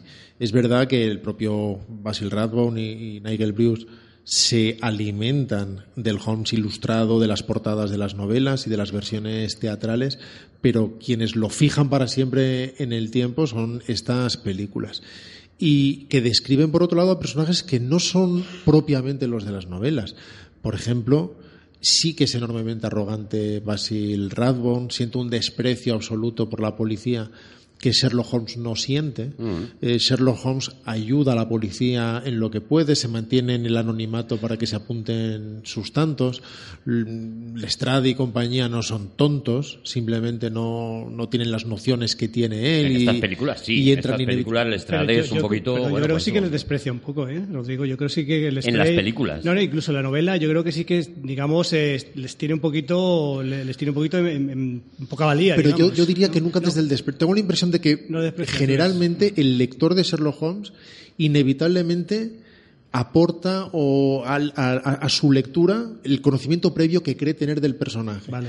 Pero si haces una lectura Rigurosa, limpia, claro, sí, sí. no diría nunca que es desprecio. Del mismo modo que un adulto ante un niño no siente ningún tipo de desprecio, simplemente Vale. comprende que tienen capacidades eh, diferentes y que la otra persona no está formada todavía como para poder hacer determinadas deducciones. Pero el Estrade y todo Scotland Yard en, en este ciclo que ha definido Arturo eh, son tontos. Mm, son son muy tontos tontos, y son envidiosos y, y sobre todo Watson es completamente diferente al de las novelas. Eh, Watson es un bobón en la, en la película, es un hombre muy, muy simple y muy tontuelo, que no se entera absolutamente de nada, ni siquiera su fisionomía, aunque nosotros es la que hemos heredado para siempre, ese hombre bajito y regordete, es la que describe Conan Doyle. Según recuerdo, no se le describe particularmente. ¿No es gordo Watson? Y No se le describe que yo recuerde, es un ex soldado, ha estado en, en, en la guerra de Afganistán. ¿Y es cojo? Porque... ¿Watson? Sí, habla, eh, anda. eh, es, es que es el problema. La incoherencia de, de Doyle hace que a veces tenga. Igual el- sí, ¿eh? que igual No, pero no sí. a, veces tiene el- a veces le dieron el tiro en el brazo y a veces en la No, pierna. pero en la primera novela, que leí hace 15 días y prácticamente ya la he olvidado por mi memoria, cuando se conocen, cuando se conocen ambos, el primer alarde que hace Sherlock eh, respecto a Watson, es decir, que viene de Afganistán, que es médico, que tiene, que tiene, le han disparado la, que tiene la pierna, le han disparado la pierna. O sea, Ticao describe eso. o sea, Pero que le han herido. dos novelas después, o, o- o un, un par de relatos después, mejor dicho, eh, el tiro se lo han dado en el brazo. Bueno, puede ser, puede ser que le hayan dado un tiro en el, no empecé. No, lo que, lo que yo no recordaba es que le hubiera sitios. dejado una cojera, pero igual sí, ¿eh? No, no, no, insisto, no, no, no Él tenía una, lige- una ligera cojera, se le describe así, ¿no? Pero, por ejemplo, cuando se quejó la gente de la elección de Jude Law para las películas de Guy Ritchie, Sí. en realidad no hay ninguna descripción que contradiga la de Law. Yo siempre he tenido la impresión, no sé si esto es una tontería o es una obviedad que se sabe desde siempre y estoy diciendo algo absolutamente elemental, pero que de alguna manera se le atribuía a Watson el físico de Arthur Conan Doyle. Mm, de algún modo por ser- eh, fotos y de algún modo por ser el autor también de los relatos, en este caso compilador. No, no, no, yo no recuerdo, bueno, es que mi memoria es la que es, pero no recuerdo que describa físicamente muchas veces a. a- Sería raro porque los relatos los escribe él mismo, Claro, entonces sí. dedicar unas páginas a describirse a sí mismo sería extraño, Y pero de- igual lo hacen alguna de Y de los- hecho en los dibujos de Paget eh, se le ve con un hombre enjuto de carnes más bien. Es cierto que un poquito más bajo que Sherlock Holmes y poco más, ¿no? Ni siquiera tiene un rostro particularmente Y definido. en sus descripciones no, no da esa impresión en absoluto, insisto, es un ex, un ex soldado, no, no ha hecho una labor meritoria de hecho en la guerra, es una persona con iniciativa, es decir, no tiene la inteligencia preclara de Sherlock Holmes, pero no es ningún idiota en absoluto. Y en las películas, sí, en las películas es un simple y está todo el rato metiendo la pata. Es curioso porque eh, hasta esta película, hasta Dress to Kill, eh, Watson aparecía al final de todo el elenco. No se le reseñaba eh, a la altura de coprotagonista de la historia, como si se hace en este- por primera vez en esta, en esta interpretación de, de Rathbone y Nigel Bruce, ¿no? Eh, porque de hecho salen los dos en el cartel. Es Basil Rathbone y Nigel Bruce en Sherlock Holmes en Dress to Kill, ¿no? Y, y es muy curioso porque es verdad que es a partir de que se comprende para el cine y lo extraordinariamente cinematográfica, que es la dinámica entre estos dos personajes, cuando se empieza a desarrollar o, o a explotar realmente en el audiovisual, ¿no? 12 películas dijiste que eran. 12, 14, 14. 14. ¿Y son eh, anuales? O sea, una por año quiere decir. Mm, se hacen a- se- O como son churros, son churritos, son son churritos. hay en 1939 hay dos en el 43 casi o sea van pues eso mete- meten a esos dos señores allí en, en un decorado y, un poco y- podía ser y pajares. ponte a investigar Pajares exceso un poquito, a lo un mejor. ese- poquito, un idea. poquito. Pero fijaros una cosa, os saco esto porque lo he- me lo han contado eh, hace relativamente poco, y es que parece ser que Víctor Erice ha dicho, el director, que la película que le impulsó a hacer, a hacer cine, o sea, el, como su despertar, a yo esto es lo que quiero hacer en la vida, es precisamente una película de esta saga, es eh, La Garra Escarlata. Sí, sí, es verdad. Y, dice que viendo esta película fue cuando él decidió, yo en la vida lo que quiero es hacer cine. Es verdad. Yo he visto La Garra Escarlata y no percibo, a lo mejor es simplemente eh, que soy muy ceporro, pero no percibo una cosa especial como para un despertar a, a lo cinematográfico. ¿Veis algo especial para Claro, que, pero es que no- le no- toque a Erice? no se produce de esta manera. Tú estás esperando una luz que, que derribe del caballo a alguien camino de Damasco. Mm. Más bien piensa en alguien con esa sensibilidad, con todo eso bullendo dentro de él, dispuesto a cristalizar, que solo necesita que alguien agite la solución y la solidifique para que fructifique en algo. Y ese algo es eso que vio en ese momento. Él viviría su fascinación como niño ante estas aventuras en una sala con una pantalla grande, en una sala oscura, y si esa fascinación se hubiera producido con Frankenstein, y lo que, su- como, como sucede en su personaje, en El espíritu de la colmena, por ejemplo, pues así habría sido. Y de hecho muchas veces, esto es habitual con directores, ese, esa epifanía, por llamarlo de alguna manera, no se produce con grandes títulos. No se produce necesariamente con Ciudadano Kane, ni con El Padrino 2 y con las películas intocables, sino con la película que viste cuando tenías ocho años y que te tocó de una manera especial. Y si esa película fue Parchís contra el hombre invisible, pues esa es la que toca. Yo, yo pongo mi ejemplo. A mí, yo me dedico al Os humor. reís, pero Rodrigo ha confesado ahora mismo delante ¿Cuál de todos película? vosotros Sí. cuál es su película fetiche. No, pero ¿vale? mira, la, la- la mía. ¿La no tuya tiene nada cuál que fue, ver. Rodrigo? Pero por eso digo que no es una gran peli, ni siquiera es esto es tan impresionante, aunque es una película que me gusta mucho, pero fue con un pe llamado Wanda, por ejemplo. Oh, qué buena. Pero eso, evidentemente, me interesaba el cine desde hacía mucho por muchas razones y vibraba en ello por muchas razones. Pero no es que de repente veas Toro Salvaje, sino que por la razón que fuera, salí de ver un pe llamado Wanda y dije, ya está, se acabó, vamos a robar esa cámara de Super 8 que decías que tenía tu tío. Le dije a mi amigo Oscar y nos pusimos a hacer algo. Así que nuevamente no es un título intocable, aunque un pe llamado Wanda es una grandísima comedia. Yo, mi, digamos, mi epifanía, como por- para, parafraseando a Rodrigo, mi epifanía fue Bigote a Rosette. ¿Bigote Arrocet fue el que te lanzó a la comedia? Pero no, ¿no sois contemporáneos? ¿o? Eh, Pero qué dañino que, estás hoy, que Juan. ser ¿de más re- ser más repelente por muchas cosas. eh. No, no Javi, somos, no somos perdona, contemporáneos. pero es culpa tuya. Ya, sí. Porque le has dicho que era gracioso hace un rato. Claro. Ahora torea tú con esta bestia, ¿vale? Bueno, estoy pagando Oye, la pero- penitencia, ¿vale? ¿Pero por qué Bigote Rocet, Javi? No, pues prefiero que yo lo yo vi, ya era un, era un niño, vamos a ver, yo veía, por ejemplo, veía a los hermanos Mars y me agobiaban, no me interesaban, pero vi un día Bigote Rocet y digo, anda, sí, y entonces me, me- luego, en fin, luego mi camino fue por otro lado, mis derroteros fueron por otro camino, pero... Es que funciona así. Pero tu claro. niño de Pero- 8 pero- años pero decía Rocet- Mairucha, chacha, Ay, digo, Mairu... ay, digo, pero piticlín, bueno, digo, piticlín. pero, pero digo, pero esto tiene mucho, esto tiene mucho recorrido, pensaba entonces, fíjate. eh, Tú decías, hombre, con, con piticlín podemos, de piticlín podemos vi- vivir varios, ¿no? Entonces, Decías tú. Pero es para abundar en la idea esa de que alguien que no es, vamos a decir que no Sí, es, man- sí, sí, que no es que no es- magnífico, te, te mueve algo, te mueve, sí, ya está. Y además, normalmente lo que ocurre es que se produce en un periodo de tiempo muy concreto. O sea, por ejemplo, recuerdo mi verano de los 13 años, cuando yo sé que voy a ser escritor, y es. eh, Cuando yo sé que voy a ser escritor, es que de verdad, eh, son tres títulos en una concreto. palabra tuya bastará para sonarme, de verdad, ¿eh?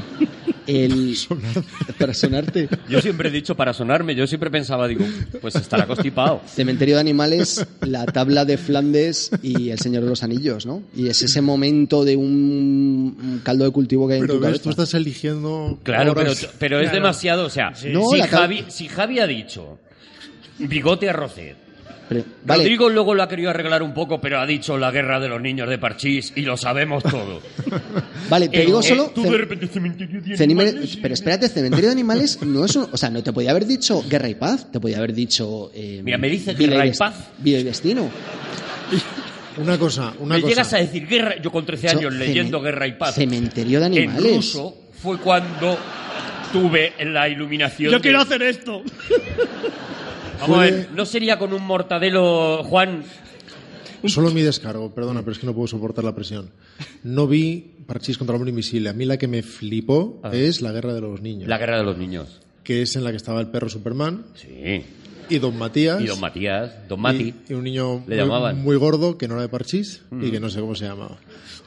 Eh, pero era el niño, sin embargo, era el, el más gracioso, porque en aquella época era- éramos así de relajados. Como era gordo, pues nos reíamos de que, de que comía Pero mucho mira, y todo eso. De hecho, se detecta en general a, a- a un mal narrador, a un mal novelista, cuando compone a un personaje Y en la novela empieza a volcar sus obras fundamentales de su vida y empieza a describir los libros que tiene en las estanterías y los discos que escucha y siempre son discos fundacionales. Claro, y es que siempre es una cosa como muy densa. Pero Y el cua- tema no era Sherlock Holmes.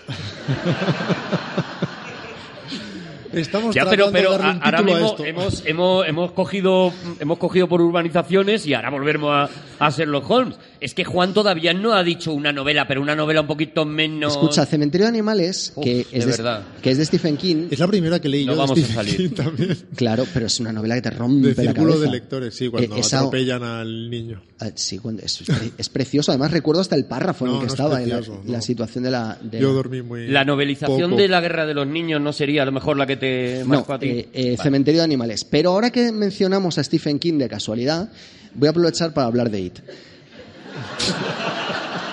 La- No, voy a aprovechar... Las siguientes películas no, no, no, voy a, importantes. voy a aprovechar para decir una cosa. Voy a aprovechar para decir una cosa. Eh, es curioso, ahora estábamos hablando de la reivindicación No de vamos a Wat- hablar de It. No, estábamos hablando de la reivindicación de Watson en el corpus eh, cinematográfico de, de Basil Rathbone y de que es la primera vez además que, se le que en el cine se le, se le establece, como, aunque sea un bobalicón, se establece su importancia radical eh, para, para Sherlock Holmes. Pero es muy curioso cómo eh, Stephen King tiene un relato en el cual se explica la única vez en la que Watson fue más listo que Sherlock Holmes. Ajá. Y era porque Sherlock Holmes eh, tiene alergia a los gatos y la casa a la que van está completamente llena de gatos. Ese, si no recuerdo mal, se puede encontrar en, en todo ese eventual. Si no lo, lo habéis leído, buscadlo porque es un relato absolutamente magistral y además que parece literalmente escrito por Conan Doyle. Llega a asumir los modismos eh, victorianos que utilizaba Arthur Conan. Bueno, algo parecido, aunque saltemos, eh, es lo que ocurre con la película esta Sin Pistas, ¿no? Que es otra de... eh, en la que Ben Kingsley es, es Es Watson. seguramente mi favorita. de- Claro, es magnífica. Es magnífica. Ben Kingsley es Watson y Michael Caine es Sherlock Holmes. Y lo que plantea es precisamente que Sherlock Holmes en realidad es un actor contratado por Watson, pues porque él no tiene carisma, pero en realidad es Watson el que resuelve todos los casos. Quiero ¿Cómo recordar que a- no no era tanto por falta de carisma como porque él queriendo entrar en la asociación de cirujanos Mm. eh, sabe que se va a interpretar como una frivolidad absoluta dedicarse a escribir relatitos. Así que él, eh, o sobre todo a hacer investigaciones de, de temas secundarios.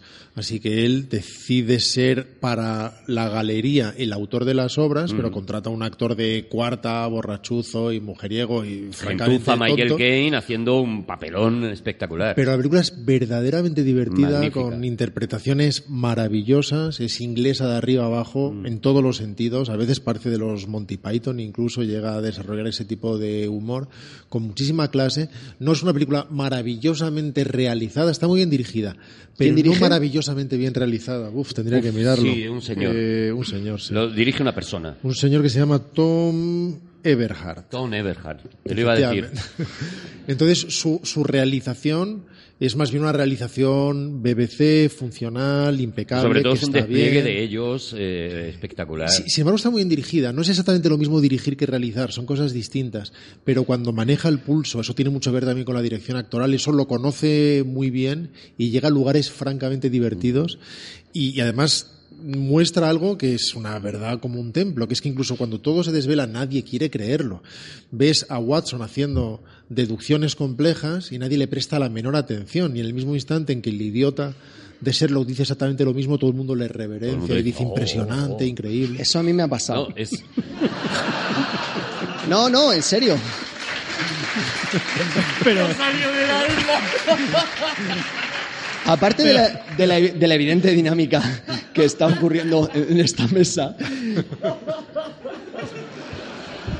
vamos a ver, yo estoy me contigo. ha sucedido Juan. en la vida real. Estoy ¿Estás contigo, bien? Juan. Estoy contigo. Me ha sucedido en la vida real. Yo estoy de acuerdo contigo, sí. No, no, no, maravilla, de verdad. O sea, os lo voy a explicar. te- por eso no te mato. ¿ves? Por, estas, por estas cositas no te he matado Escúchame, todavía. eh, Pancho, Pancho Gelmírez, ¿vale? Os lo voy a explicar. Pancho Gemírez. Gelmírez, Gelmírez. compañero mío del colegio. Pero ¿vale? vas a sacar otro, otro, Otro traumita. otra bandejita de rencor y lo vas a poner aquí durante el programa. Pero el tema, el tema no era. Un momentito, ahora vamos. Es que estamos con lo de Pancho, perdónenos. Que Hay, hay psicólogos para estas cosas.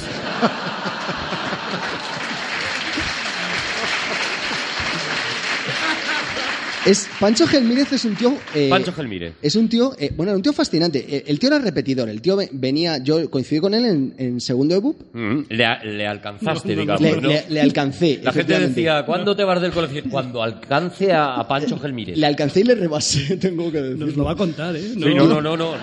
Entonces, es muy, Esto nos lo vamos a comer. es muy curioso porque en mi, en mi colegio había que ir de, de uniforme porque tenías que llevar el polo blanco y los pantalones grises, ¿no? El típico colegio que hay que ir de uniforme de polo blanco y pantalones grises. Y entonces, eh, eh, Pancho Gelmírez tenía dos características fundamentales y es que era muy alto. Sí. Sería un polo blanco. Y entonces, como él no le, no le gustaba ir de. eh, Él se, se ponía además el pelo de rocker, ¿sabes? Así como. como Tenía crestita. No nos dejárselo describir a él. Pues como para arriba. ¿Ves? Ya sabía yo que iba a decir eso. Como que de rocker para arriba. No era pelo, era, o sea, peinado a lo, a lo rocker, a lo loquillo. Pero eso es con tupé. Peinado, un tupé, tupé. tupé, tupé. Ah, o sea, tupé. para ti para adelante es para arriba. No, no, no, hacia arriba, hacia arriba. Digamos que los, telo- los toldos van para arriba. por ejemplo. Yo que, yo que he vivido los 80, te puedo hacer una pregunta. Eh, Pancho Gelmírez, cuando ya se hizo rocker, ¿el polito blanco se subía al cuello Venía siempre. porque iba de guay? Iba siempre con él. Y otra característica que él tenía de ir de guay es que llevaba como una especie de pulseritas de cuero que Ya él ves se las, se las ponía Yo no, siempre. yo no puedo, no tengo edad. Y, y él, él iba, pulseritas de cuero, el pelo así como a lo loquillo. Para y arriba. Se colocaba siempre encima del polo, se colocaba un chaleco de cuero. Ya ves, qué macarra Pancho Gelmírez. Tilazo. Entonces el caso Tenía es- que estar precioso, era un, camarero prácticamente el hombre, el, ¿no? El, el tío eh, eh, era ese, el look que llevaba. espero que Pancho Gelmírez sea un seudónimo. Nadie No, se puede no. llamar. Nadie. No, no, A no. ver, pero tú no estás notando cómo destila rencor, se está vengando. Francisco Gelmírez Matesanz. Si estás por ahí, seguramente sigas en segundo de Es- BUP. Manifiéstate. Entonces, Todavía está repitiendo, Pancho. lo, lo- lo- Diciendo, ¿cómo ha pasado de moda el chaleco? No, Qué pero escucha. eh, Ya él- volverá. Él tenía una imagen icónica, una imagen icónica que en mi cabeza era, lo- de verdad, lo empato con la pipa de espuma de mar, la, la gorra eh, estalqueaciervos y el, y el la, Estás intentando hilar el y tema. la y no hay gabardina de tuit. No, pero es que esto es lo que sucede. Pero que estaba contando, no, No, me acuerdo. Eh, Esto, esto es lo que sucede en mi cabeza y tiene que ver con lo que... Yo admito que contra todo pronóstico estoy interesado. No, no, no. Es- que a mí me tiene loco. Esto es lo que sucede y ahora, de verdad, porque me lo encontré hace seis o siete meses, me lo encontré ¿Pero por la qué te calle. hacía a ti, Pancho Gelmírez, yo para quiero- que, para que le hayas cogido ese rencor? ¿Qué te hacía? No, pero te voy a decir una cosa, o sea, de, de los... No me hizo nada. Yo quiero contarlo de. De los collejeadores... Me caía genial. De los collejeadores era el que menos me pegaba, eso también es verdad. Ah, mira, pues entonces... O sea, quiero decir que había un cierto... También supongo que lo haría porque, Ya, claro... Juan, pero el traumita este que te ha salido cuando he dicho yo esto, de sin pistas, que has dicho es verdad, nos, nos llevas ahí, por favor, en el Sí, el- la cuestión es que cuando yo me lo encontré por la calle, yo me lo encontré pues un poco calvete, con su barriga y, y iba vestido de persona normal, es decir, no tenía el tupé, no tenía las pulseras de cuero, no tenía el chaleco y No entonces, tenía pelo. eh, pero, pero en mi cabeza No tenía 12 años. yo tenía la misma Pero llevaba el mismo polo. No, cuando yo coincidí con él ya tenía 19 o 20, el segundo de BUP. El- la- la- en mi cabeza estaba la disonancia cognitiva de decir, te sigo viendo con el chaleco, con el tupé, exacta. O sea, quiero decir que me pasaba lo mismo. Igual, yo es que ahí, lo que ha contado no veo. Pero eso no se parece a, a lo Pero vaya mío, ¿no? mierda de anécdota, nada. Juan. Si, Mira, aca- si acaso un poco. Pensaba que le ibas a liar. Te, te hemos estado dejando por eso. No, pero de verdad, o sea, ¿no entendéis? La, hostia, Pero pensábamos que nos íbamos a contar una anécdota acojonante de cómo un día dijiste no sé qué y se rió de ti toda la clase y luego dijo él exactamente lo mismo y le hicieron todos la ola. Pero eso es, o sea, 54, 54 programas de Todopoderosos definen esto. Pero no se trata de eso. Se trata de que yo estaba viendo al señor con el tupé y con el chaleco de cuero. A pesar Muy bien, de que Juan. es Las Watson- siguientes películas eh, que fueron importantes en la, en la carrera. nos- no, tenemos que pegar un salto, claro. No- no entendéis A ver nada. si con un poco de suerte. A ver si este es adelante. encima de Juan. Eh, son las películas de. Bueno, la adaptación de 1959 de la que yo he destacado del perro de los Baskerville, de la Hammer, ¿no? Con un estilo además muy, muy Hammer y en el que ya aparece, bueno, pues que Christopher Lee, Peter Cushing haciendo los papeles y que no lo sé, pero intuyo que es una de esas también icónicas, ¿no? Es una de esas películas como que se ha quedado ya del perro de los Baskerville, según he leído, vete a saber en Wikipedia, pero vete a saber. Creo que hay 24 adaptaciones, que vete a saber.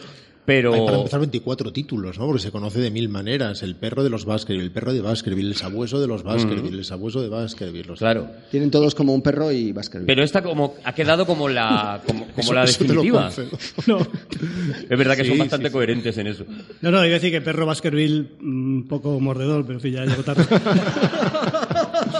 Sí, es, Mira, es- Javi, después de lo de Juan, cualquier cosa mejora, te lo aseguro. O sea, Es la icónica- aporta todo lo que puedas. Entre otras cosas porque desde hace unos años ya no se adaptan las novelas. De alguna manera se da por hecho de que se da por hecho que las historias están adaptadas todas y cada una de ellas con ese título y siempre se trata de hacer de forma más o menos confesa reboots de alguna manera que toman efectivamente aspectos parciales de tramas de diferentes novelas a los que se les introducen cosas absolutamente nuevas y se trata de crear otra aventura más adaptada a los nuevos tiempos. Eso no significa que el sabueso de los Baskerville, el perro de los Baskerville, fuera una adaptación particularmente fiel, aunque, aunque lo era en su formato de compresión. Era una película paradigmática de la Hammer, de hecho hicieron varias para la Hammer, incluso Christopher Lee consiguió su sueño de interpretar a, Ho- a Holmes en lugar de a Watson, como sucedía en esta. Es verdad que Peter Cushing sería el nombre que inmediatamente vendría a nuestra cabeza como nuevo Basil Rathbone, también por ese rostro Bueno, yo creo que en esta ni siquiera interpretaba a Watson, interpretaba a uno de los de, lo- de la familia Baskerville. O sea, Él Watson en- otro en- señor. En el Sabueso Baskerville, bueno, ahora lo vamos a consultar. En el Sabueso Basker- Baskerville no, pero estoy Ah, bueno, casi luego- seguro luego sí, de que él sí, sí, sí, que interpretó a Watson para la Hammer. En cualquier adelante. caso, finalmente acabó interpretando a Sherlock, que también es un personaje que le cuadra muy bien. Pero Peter Cushing aún más, precisamente por esos eh, esa configuración no sea tan marcada, el rostro enjuto, perfectamente afilado, fino, esa mirada acerada, e inteligente y esos modos eh, también arrogantes, que al final son los del cine. Y, y tienes algo que decir sobre esta película? ¿La has visto esta versión, Juan? Sobre Peter Cushing podría decir muchas cosas. Para empezar, es que eh, Pero no hay por Bueno. qué. No hay por qué. No, no, exactamente. Bueno, pues aquí lo dejamos. No, hombre, no, cuéntanos. Eh, para mí es, eh, hay mucha gente, yo creo que ca- cada persona accede a, a la iconografía holmesiana por un actor determinado, ¿no? Eh, probablemente los, los millennials y zetas que nos están escuchando ahora mismo, eh, para ellos es Benedict Cumberbatch indiscutiblemente y está muy bien que así sea porque además es una preciosa adaptación de la que luego hablaremos. Pero para mí es, es Peter Cushing, probablemente porque una de las primeras películas que vi eh, de niño fue esta del perro de los Baskerville. Igual que para otra mucha gente, probablemente para Javi, serían eh, manifestaciones más antiguas La, como Basil 3, Rathbone, la ¿no? de 1903 es la que yo me, siento. El señor del puro. ya ves.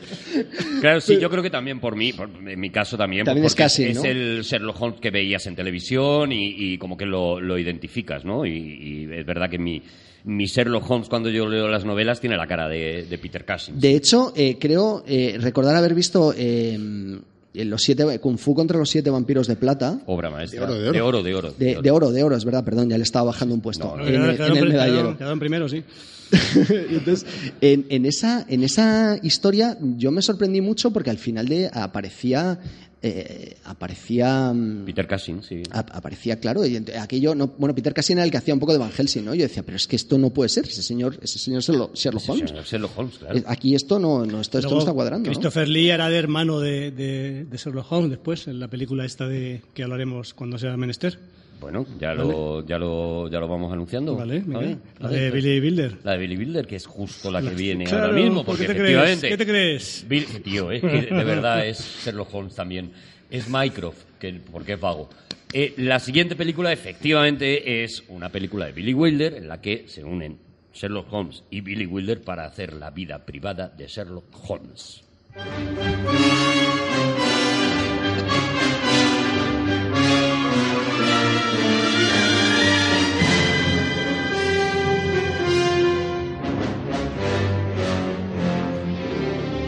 Y hablamos de un fracaso, porque la Hablamos, película... hablemos primero del, del mío, si te parece. No ha hecho de Watson, Christopher Lee, nunca creo. Ha hecho de Sir Henry en Los Baskerville y luego efectivamente Y de luego- Sherlock Holmes. sí, bueno. Sí. Ah, si me- si me- lo digo por si me quieres poner una voz o algo. Muy bien. Que a, ti, a tú le caes bien. Ah, vale. Es el único que... Porque Pues no dice, me es que nada sí está- tranquilo. Me él pasa sí está- constantemente. él sí está diciendo cosas eh, sensatas. Bueno, digo que la película de Billy Wilder, que fue un fracaso, eh, Billy Wilder ha, ha echado le gustaba ni a él. peste sobre Sí. esta película, él está, estaba descontento, él quería una versión de cuatro horas, ahora nos contaréis, pero él quería, él tenía en la cabeza una versión de una película de cuatro horas, se la masacraron completamente, no le gustó nada, no, no le gustaba nada, vamos, de esta peli. Es curioso porque Billy Wilder, eh, un enorme pesimista, lleno de vitriolo, completamente cínico, descreyente de la humanidad, y sin embargo, cualquier película que no le gustara al público era una película de la que él acababa abjurando.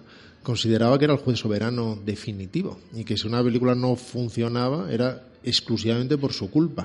Aunque fueran maravillas como 1, 2, 3, como Berlín Occidente, que no le interesaba nada, es una de mis películas favoritas de Wilder, y otra de ellas es La vida privada de Sherlock Holmes. Me gusta muchísimo esta película que él detestaba. Y efectivamente quería hacer esta macro versión larguísima que nadie le quiso montar ni estrenar, y aún así es una película en ese sentido muy hipertrofiada a pesar de todo, pero llena de, de verdadero romanticismo. Sí, Juan, Que está levantando la lupa. está Juan. levantando la lupa, Juan. Ahora Juan, que- Es radio, Juan. Como Rodrigo ha, ha mencionado que a Billy Wilder no le gustaba una película, si dejaba de gustarle al público, ¿puedo citar la frase favorita de Arthur Conan Doyle? Por favor. Sí, claro. Es una, una frase de eh, Galileo Galilei. Le, Claro. le recordaréis, el de Pursi mueve y otros éxitos. Hombre, Javi no va a conocer Galileo, Galilei. Sí.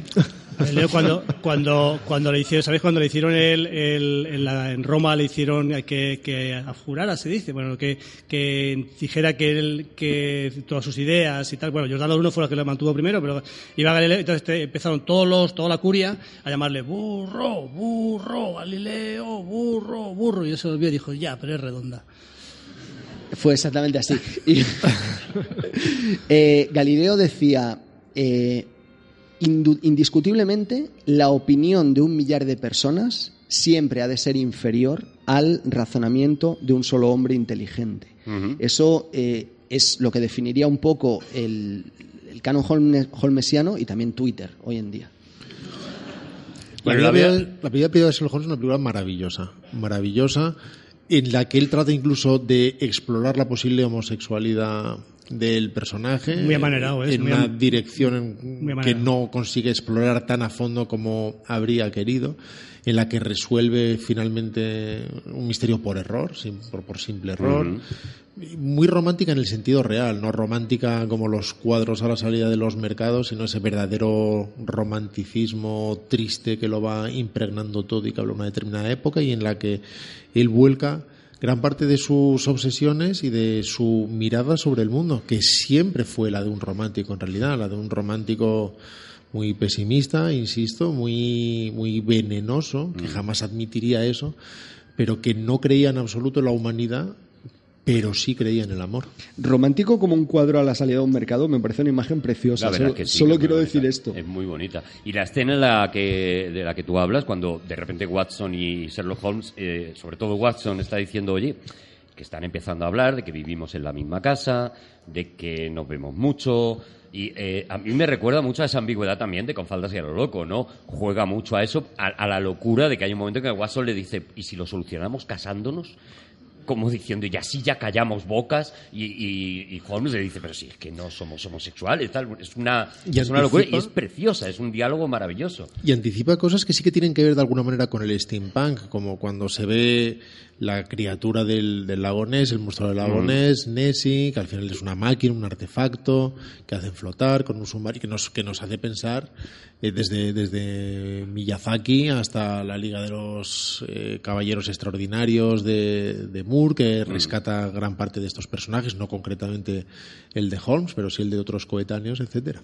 Pero la primera parte de la película me parece, la parte cómica me parece infumable, que es- está jugando todo el tiempo con que si los bailarines del, de- del- del ballet son, son dicen, yo no dicen marica la palabra, que lo, dicen, que lo llegan a decir, en los 70, o sea, todo muy desagradable y de hecho parte de, para deshacerse de un, de un problema, le dice que son gays, bueno, no sé lo que le dice, pero vamos, que son gays eh, Watson y él, y entonces eh, y, y está jugando, bromeando con eso de una manera muy, muy, bueno, es, son los es años 70, ¿de acuerdo? Pero, muy, pero muy atrevida en la época, en realidad. Claro, pero exactamente, Sí. pero arriesgando mucho en el fondo, ¿no? Sí, sí, en realidad está yendo en esa dirección, como lo hace con ese cuerpo de bailarines, por ejemplo, y más bien se está metiendo en, en vericuetos en los que la industria no se mete.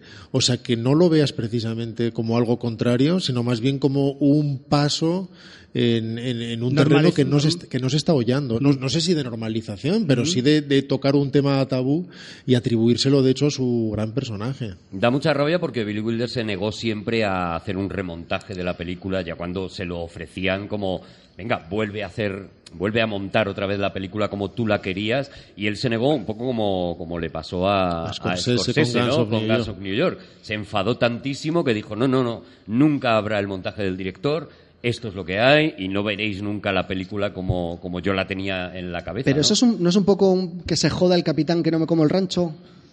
Bueno, es un poco eso, sí, también, es Bueno, verdad. se, se lo hace un mediocre. Lo dijo quiero decir- Galileo. quiero decir que cada vez que se entrevista a un director mediocre de cualquier festivalucho de cuarta y, y se queja de que él tenía una obra magna que nadie le dejó hacer, pues al fin y al cabo lo mejor es que no la haga nunca porque nada la mancillará jamás esa obra hipotética. Pero cuando lo hacen grandes autores yo creo que tiene que ver con otras cosas. Si lo hace Scorsese después de haber estado trabajando tantos años y después luchando con Miramax, con los Weinstein, y probablemente tenga que ver con que él ya siente que la energía dedicada a eso está vacía y que a partir de ahí él ya va a trabajar con energía muerta y que para bien o para mal ese montaje que ha desarrollado él y que ha desarrollado con Thelma Schoonmaker es el que debido a las circunstancias y como hija de su momento ha configurado una obra que es la que es y que por lo tanto ya es la que debe ser con sus error- errores que hay que asumir y que hay que dejar en el mundo. Muchas veces de hecho los autores no están particularmente contentos de grandes obras que ellos mismos no son capaces de valorar porque no están porque no son lo que querían hacer exactamente y para ellos siempre será una especie de dolor eh, hecho carne que les va a recordar la historia de un fracaso pero en gran medida eso de volver constantemente a revisitar obras y es como si a ti te hicieran ahora reescribir tus primeras novelas y te lo ofrecieran y tuvieras que volver a remangarte y meterte allí ¿Lo es un mundo en el que ya ¿Lo estuviste y del que ya saliste Ni de coña. O sea, no soy ni capaz de, de leer una página sin decir, no, por Dios. Pero eso me. O sea, yo termino un libro y se acaba. Claro, pero bueno, yo creo que eso, claro, el, el autor. ¿Tú, tú sí puedes revisar tus, eh, tus películas, eh, Yo no, las, yo no las veo, pero No si las me- ves tampoco. No, pero si, si alguien me dijera, ¿quieres eliminar los errores de concursante? de- No, yo creo que una película tiene refleja su momento, refleja una trayectoria, un estado, se nutre de lo que uno es en un momento dado, se nutre también de las carencias o de los errores o de los empecinamientos o, y de alguna manera eso es eso es lo que son. Ya está, por está ejemplo, no, ya está, ¿no? sería muy buena idea, por ejemplo, añadir más navecitas en un momento dado, ¿no? Ahora que si hubiera ordenador y alguien dijera, pues voy a ponerle más No, naves. no, no, no lo sé, no lo sé, pero a lo mejor, Javi, ¿tú sí revisas tus vídeos imitando a Bigote Arrocet? eh, de- Vamos a ver, es ¿Del que comienzo? yo es, eh, soy consciente de que es imposible mejorarlo. Todo lo que. Todo... Todo lo que haga Bigote, ¿no? No, se refiere a sí mismo. Oye, en 1979 hay otra película que, que a, a mí como mínimo me interesa mucho. ¿Qué ha pasado? ¿Qué ha pasado? ¿Ha pasado algo que Javier no he Cansado, visto? cuando he dicho se refiere a sí mismo, ha levantado evidentemente Ah, vale, el dedo vale. pulgar en asentimiento Que claro y, flipado, reconocimiento. Somos un equipo muy bueno, Juanito. ¿eh? Sí, Somos- ¿verdad? Somos, somos- estamos aquí en este lado de la mesa. ¿eh? En este caso, Juanito y Cansado, también físicamente a mí me pegan los dos. El Holmes y el Watson me pegan físicamente, porque uno es Christopher Plummer, que me pega de, de- de Holmes mucho, y eh, Watson lo hace James Mason. La película se llama Asesinato por Decreto.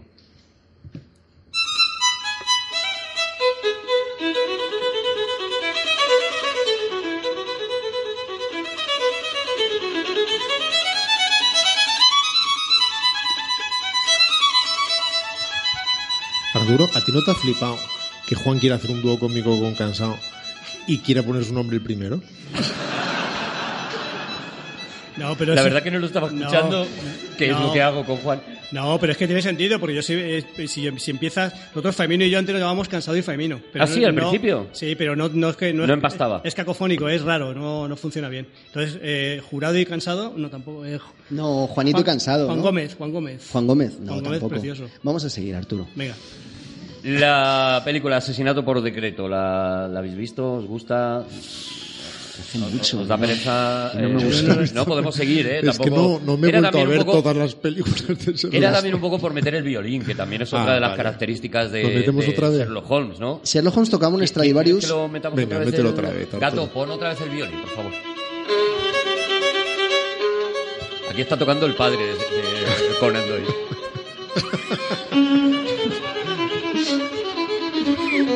Le ha cogido el violín al hijo. ¿Sabéis por qué el Stradivarius suena como suena? No, Por el barniz. venga. Ha sido eh, Vamos a ver. Porque tenía sangre humana. numerosos investigadores han, Ya, ¿eh? han Es intentado que ya no pone ni voz, o sea, ya no intenta disimular, está enfadadísimo. replicar el, el extrañísimo comportamiento sonoro de los violines de Stradivarius y el- han determinado que la única eh, característica que los hace únicos y replicables era esa, secreta, ese- esa receta secreta de barniz especial que Stradivarius se llevó con él a la tumba, consiguiendo eh, ganar mucho dinero después de muerto. Pues, perdona Javi, ¿eh?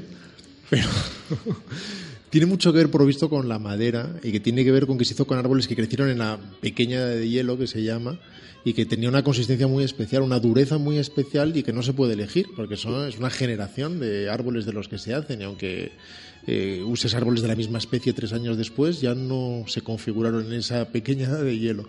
Por lo visto tiene que ver con eso. Al margen de eso, curiosamente, se han hecho tiene que ver también con eso. Quiero decir, no lo sé, lo de la sangre humana y el barniz no me lo sé. Tú también, Pero- Rodrigo, hijo mío. No, no, voy a, voy a empeorarlo. Ya no me caes bien.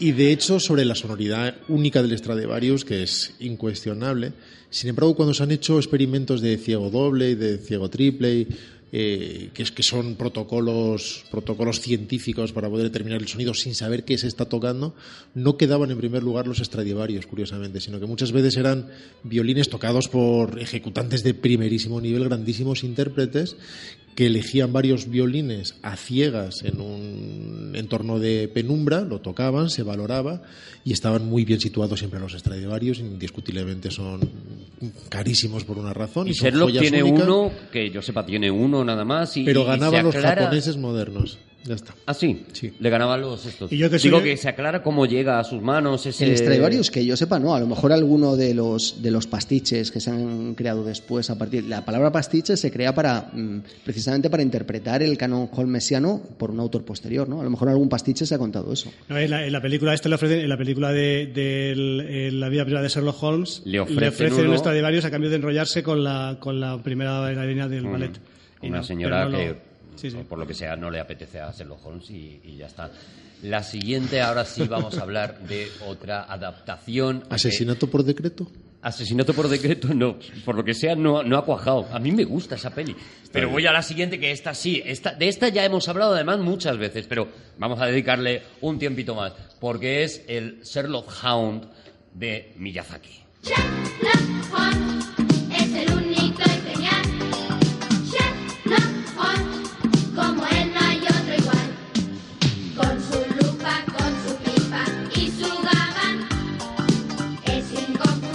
Supongo que no es la primera adaptación de las mm, de las historias de Sherlock Holmes a- a- a- a- al tema infantil, ¿no? A los niños, pero sin embargo es como la que la que ha quedado como canónica, Es, ¿no? es curioso porque esta es una música de mi infancia. Yo he vuelto a revisitar, para mi desgracia, eh, La abeja maya, Marco, Heidi, eh, ¿cómo se llama aquella cosa? eh, D'Artagnan.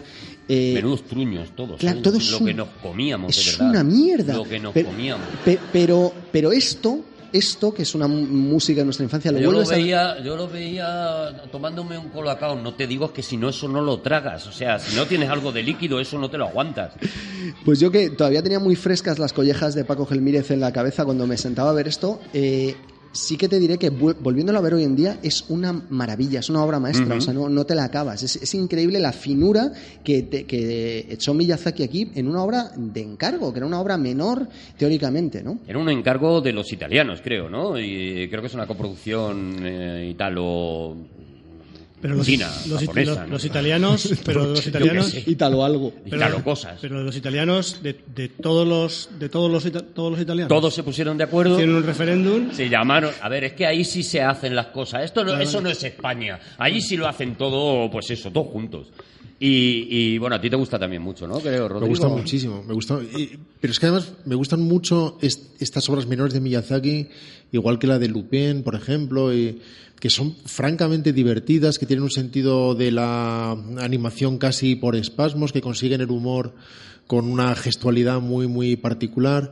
Tiene mucho que ver con los Blues Brothers a su manera, ver estos millones y millones de policías de Scotland Yard haciendo el ar, ar, ar, ar, ar, que tiene mucho que ver con los millones de policías de, de los Blues Brothers. Y con Monty Python entrando 18 romanos. Esto sí que es una glorificación absoluta del steampunk, ¿no? Hay un momento en que directamente un barco de palas consigue saltar porque sí, porque deciden todos empujar hacia arriba un puente. Porque, porque eran italianos y lo hacen todos juntos, claro. Aquí tienen el Moriarty repasando todas las vocales posibles cada vez que se reía. Y una participación muy especial y muy cariñosa de, de- de un grupo que no hemos mencionado, que es fundamental en la obra de Sherlock Holmes, que es el de los irregulares, que son estos eh, mocosos, estos jovenzuelos de la calle, de los mm, pobres, de los bajos fondos, que en el caso de esta serie tiene una, una participación muy especial. A mí me, enerva, me enerva, me enerva esta parte. ¿Por qué? ¿Por qué? Pues por una razón muy concreta, y es que eh, se describe perfectamente cómo eh, Sherlock Holmes tenía a sueldo a estos irregulares de Baker Street, que eran unos pequeños huérfanos que vivían en la calle, y el hijo de la gran puta les daba, Juan. les daba un chelín al día. Con un chelín, entre siete, que es lo- los que eran, no le da para nada. Macho, les tienes a tu servicio, tienes aquí a todos los huérfanos. Bueno, Pero pues- tú qué sabes lo que se hacía con un chelín en aquella época. O también tienes el cambio de moneda en la cabeza, de Pues verdad, claro. Juan. De verdad, dos collejas más que te hubieran dado. Con un chelín- Tampoco, había, tampoco ya estaba hecho. Con un mal. chelín mandabas una carta en el correo de la tarde. En el de la mañana, no, porque era más caro. Esa gente no mandaba cartas. Aparte que los quitaba de la delincuencia. Claro, hombre, si estaba haciendo Sa- mucho bien. ¿Sabéis que el propio Conan Doyle fue el líder de una banda callejera en su infancia? No. Pues claro. Pues por eso lo puso a un chelín, para no, para no disparar los precios. Parecía que, esto- parecía que no había entrado. Es que Javi, Javi ya lo despacha como, como, si, como si fuera un frontón, o sea, no. Venga, di más cosas, Juan. Tampoco. No, pero vamos a ver. eh, me he perdido el tono, ¿de acuerdo? No, no, no, perdió mucho el per- Me tono. he perdido el tono, pero realmente que, que decir no, pero lo puedes contar. Luego somos Rodrigo y yo los que hacemos daño, pero es que no, no, No, hay no, manera. no. Oye, pero parece, fíjate, es curioso, porque es verdad que repasando, claro, para preparar esto, ¿no? Pues repasando como las épocas en las que parece que hay como eh, eh, subidas y bajadas, o sea que de repente en el, en el 80 y en mitad de los 80, de repente vuelve a haber una subida de Sherlock Holmes, aparece esta serie y aparece prácticamente a la vez otra de esas eh, películas icónicas y también pensada para llevar el mundo de Sherlock Holmes a los niños. Aquí se llamó El secreto de la pirámide, pero en realidad todos sabemos que se llamaba El joven Sherlock Holmes.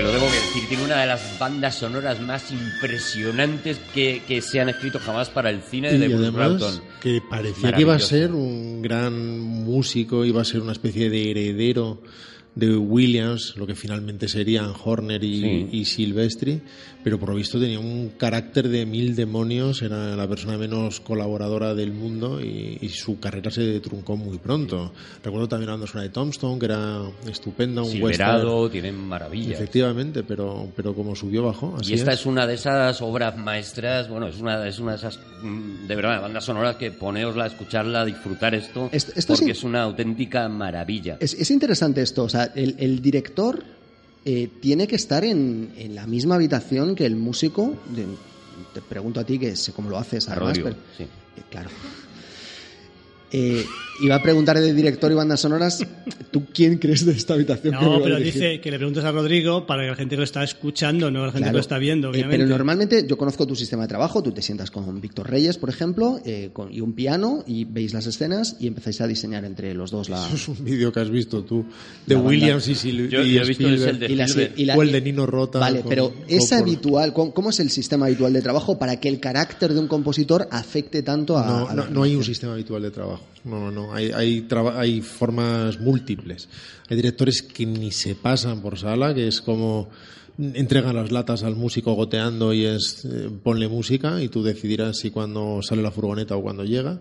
Los hay que tienen una participación mucho más cercana, los hay que se les echa de la sala y se encarga la productora, los hay que se sientan al lado y tienen una colaboración compás por compás. Y hay millones de formas de trabajo, pero lo de sentarse al lado del piano, eso es una cosa muy de Nino Rota o muy de la época de T. Actualmente es con, con teclados MIDI que van disparando directamente instrumentos y si quiere probar algo el músico directamente recrea el sonido de la orquesta o del instrumento que quiera hacer con su teclado. Según qué música, si es muy melódica y con unas armonías determinadas, alguien puede ser de la vieja escuela y hacerlo en piano, es legal, perfectamente legal, y se puede hacer como si lo hace silbando con una armónica.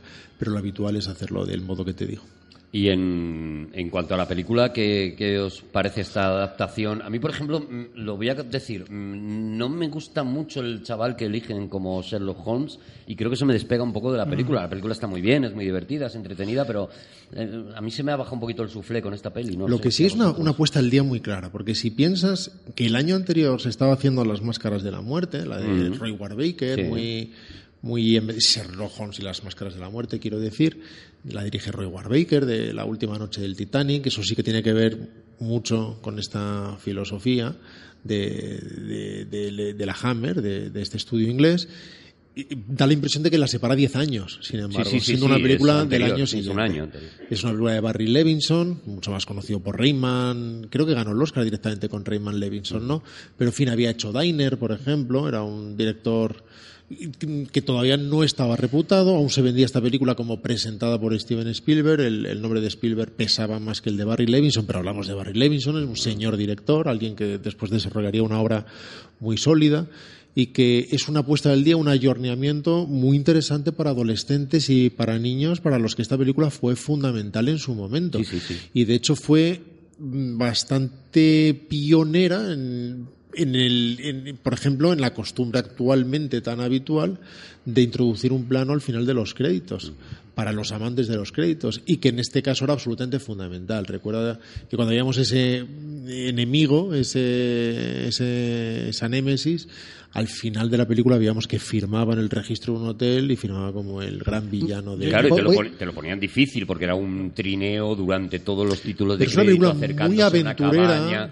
Muy divertida, tiene cierta conexión con, con el templo maldito, en Sí. cierto sentido, con esa pirámide de la que solamente emerge un vértice que oculta, como si de un iceberg se trataba todo lo que...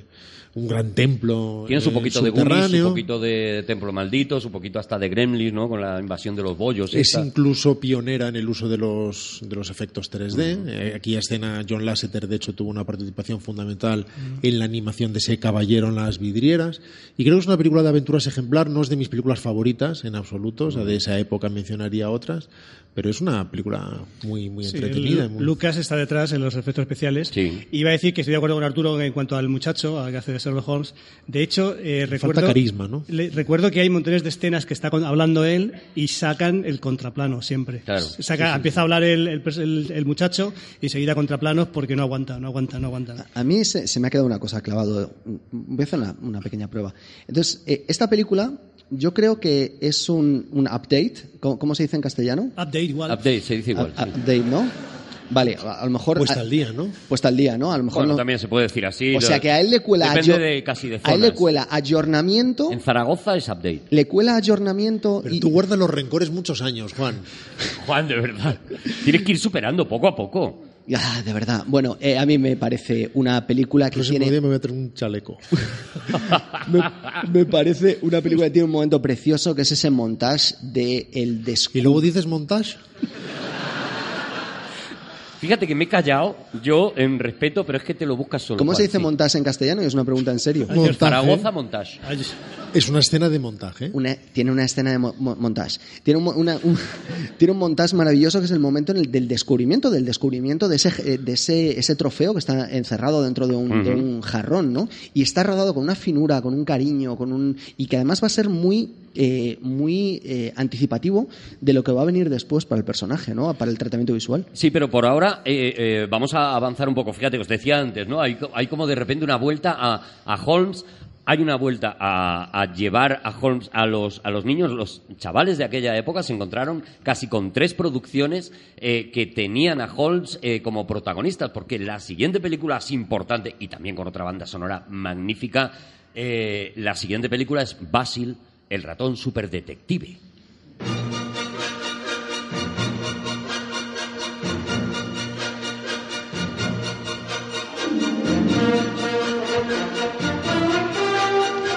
Mucha de música. Henry Mancini, que es- Mucha es música una hoy, ¿no? Qué bonita, qué bonita, qué bonita, es qué una bonita. tío. preciosidad. Y Basil el ratón superdetective, evidentemente se llama Basil, bueno, por lo menos aquí eh, en el título se incluyó por Basil Rathbone, que fue como, pues eso, ¿no? El Sherlock Holmes Canónico eh, poco, ¿no? canónico. Claro, porque lo interesante es que no es que sea Sherlock hecho rata, sino que es la rata que vive, que vive debajo en de... el sótano de Sherlock Holmes. No, es ratón. La rata es 229. Ratigan. Esto es La importante. rata Ratigan, que sería Moriarty, ¿no? Eso y es. nuestro Basil sería el socias de Sherlock, pero que Sherlock Holmes existe. Sherlock Holmes y Watson viven en el piso de arriba y se les ve, creo recordar, siempre por sombras, ¿no? Mm. Por siluetas. Y la película está, está muy bien, ¿no? Ay, a mí me parece. Es que, es que, mira, es una de mis películas favoritas de Disney. Lo ha dicho como una señora. Ay, hijo. Es que es, es que es tan bonita. No Ay, me por va a cierto, gustar. Me he acordado, va a gustar. me he acordado una historia. Si es un ratón. Ostras, tengo que contar una historia que me ha pasado. Ay, Ostras, perdona, No, no, no, Javi, no, sea, no, luego, no, no, no, más adelante. no. Eh, Al decirlo de la señora, luego lo cuento. Perdona, Es que me- se- hostia, se me se para todo, Javi, ¿eh? No, no, perdón, no, no, luego, luego lo cuento. Vale, vale, vale. que- Mi conclusión es que esta película es maravillosa. Continúa, Javi. es, que, es que no sé si, si, me- si me te dije dar tres minutos, es una historia impresionante. Vale, Eh, lo, que, o sea, lo que me pasa. los tienes. Lo que me pasa a mí en Todopoderosos es algo asombroso. Es algo de verdad que me, me, me apabulla. O sea, no, no de crédito a lo que ocurre. Digo, pero esto, esto está pasando. Fijaos. Eh, es que es impresionante. o Te he pedido mil veces perdón por Juan. O sea, eh, no, no, no, no, pero es que me, ha pa- me ha pasado algo extra- extraordinario, extraordinario, pero algo impresionante. Fijaos, estoy, sabéis que yo tengo una, tengo una disputa con un, un puente, el puente San Pablo en Cuenca, que es, yo tengo mucho vértigo, entonces quiero pasarlo, necesito pasarlo, pero tengo vértigo, con lo cual son, son dos cosas. Vamos Pero a- te estás peleando con un puente, ¿no? o sea, quiero pasar, por- quiero pasar el puente, ¿vale? Vale. Entonces me ayudan mis hijas, bueno, me ayudan, ¿no? Pero el otro día estaba yo, estaba yo en Cuenca, estoy solo, ¿vale? Y voy, cierro los ojos y camino. Y de pronto escucho, atención, escucho, ¡Se hacen loca! ¡Se hacen loca! Se hacen loca. ¡Se hacen loca! ¡Se hacen loca! ¡Se hacen loca! Y yo, claro, con los ojos cerrados, Ah. los, demás, los demás se agudizan, los demás sentidos. El olfato se dispara. En cuanto cierras los Daredevil. ojos se dispara el olfato. El olfato te hace un... Faemino y Daredevil. el- el- Sí, algo parecido, te hace, te hace un perrete. O sea, el olf- si cierras los ojos aparece un perrete en tu cuerpo. Y entonces escucho, no seas loca, no no, seas loca". loca. No se- digo, no seas loca, estoy en un, claro, yo, fíjate, estoy en un, estoy en un puente, un puente de una altura enorme, digo, ¿qué está pasando aquí? Entonces abro los ojos y veo, un- veo a una señora mayor, que por si me acordaba, lo he dicho Rodrigo, una señora, una señora como 70 años, pero que estaba tan tranquila, ¿no? Entonces mm, agudizo más el oído y escucho, Ay, seña, seña ser loca, seña ser loca, Señá ser loca. seña señora, que era eso era apócope, señora ser loca, señora ser loca. Y sigo caminando y... escucha, escucha, es que ahora viene lo increíble. Sigo caminando y- ahora viene lo increíble, ojo. Hasta ahora todo normal. Todo lo que está pasando ahora la se- mismo es La normal. señora se vuelve y me dice, cansadito, me dice, cansadito. Cansadito, qué cariño, qué cariño te tiene Cansadito. España. Dice, tú traba- tra- trabaja, bueno, trabaja, digo, trabajar es un eufemismo. En- en- tú sales en Todopoderosos. Ah. Digo, sí, sí. Dice, ¿vais a hablar de, de Sherlock Holmes? Digo, sí. Dice, pues es que Arthur Conan Doyle es mi abuelo. ¿Perdona? ¿Perdona? ¿Perdona? ¿Conociste a la nieta de Arthur Conan Doyle? En Cuenca. Arthur Conan Doyle Por eso era Sherlocka, porque era, claro, de Sherlock. Dice, le digo, ¿cómo se llama usted Sherlock? Y dice, sí, como mi madre. O sea, Arthur Conan Doyle le puso a, a su, a, ¿Sabes a que- su hija, le puso que- Sherlocka. que No lo hemos contado, pero Arthur Conan Doyle tenía su, su esposa que murió y luego se casó con una, con una compañera, una, Mm. es decir, secretaria podía ser un poco. Bueno, era, era una amiga con la que no tuvo derecho a roce por respeto a la mujer que estaba en Vale, silla de ruedas. pues ¿no? entre, entre ambas mujeres estuvo, para olvidar- estuvo en Cuenca, ¿vale? De- por lo que sea, tuvo un. de- Bueno, una- sí, la época de Conan Doyle en Cuenca, conocida, hay libros. Y entonces, escucha, no es que haya libros, es que y hago, hago amistad con esta señora, me cuenta la historia, que su abuela era maestra, bueno, el rollo da igual. Me lleva a su casa y me enseña incunables de, de Sherlock Holmes, aventuras de Sherlock Holmes. Sherlock Holmes en Cuenca. ¿Qué me dices? Flipando, ¿Existe flipando. Sherlock Holmes en Cuenca? Digo, pero señora, pero esto es valiosísimo. Y dice, pero hijo, así como, pero hijo, yo esto no quiero dejarlo, que son cosas de la familia. Y te digo, pero esto vale un dineral. No, pero es solo para nosotros que lo leemos el día 13 de marzo de mi Pero tú, haberle dicho, pero, Pero el 13 de marzo por algo concreto. Doña Serloca, eh, ¿por qué no nos lo, por qué no me lo pasa, no? Me hace. Allí en Cuenca se dice, voy a ver a la Serloca. pero Refiriéndote a ti, pero Javi. no no no de, verdad o sea, y no no y entonces la, la señora digo digo pero esto, es- esto es de un valor enorme estas- estos estos escritos Dicen, es que no, como ya te he dicho antes nos reunimos y lo leemos el 13 de marzo y digo yo pero por qué dice no lo sé bueno es que no, no me da tiempo porque fue la historia fue Bueno, porque son costumbres Sí. y al final no se sabe ni de dónde Pero, vienen. ¿sabéis que en el año 2015 apareció una nueva historia de Sherlock Holmes? pero, No. vamos, pero vamos a ver es que pero pero, pero vamos a pero vamos a ver de verdad que pero es que no, no creéis en lo que estoy contando que no lo creéis No, no, que sí, que sí, que Ah, sí. vale, es que- Hombre, es que, a por ver, favor. Lo único que te voy a pedir, Javi, es que la próxima vez que estés allí, cruzando el puente, eh, eh, si puedes hacerte un selfie con Doña Serloca, porque yo creo que ahora mismo, claro, Vale, los Pero que no hace falta, holmesianos ¿eh? están como locos. Que no ¿eh? hace falta, que en lo que tú cuentas se percibe la, No, no, aroma se, de la se verdad. ve que es tan verdad que por eso te pido el selfie, y no por otra cosa. Oye, 2011, vamos a, a ir dándole un poco de vidilla a esto. Vamos a, a- a lo que hablábamos antes, ¿no? A Guy Ritchie y vamos a Juego de Sombras, Sherlock Holmes.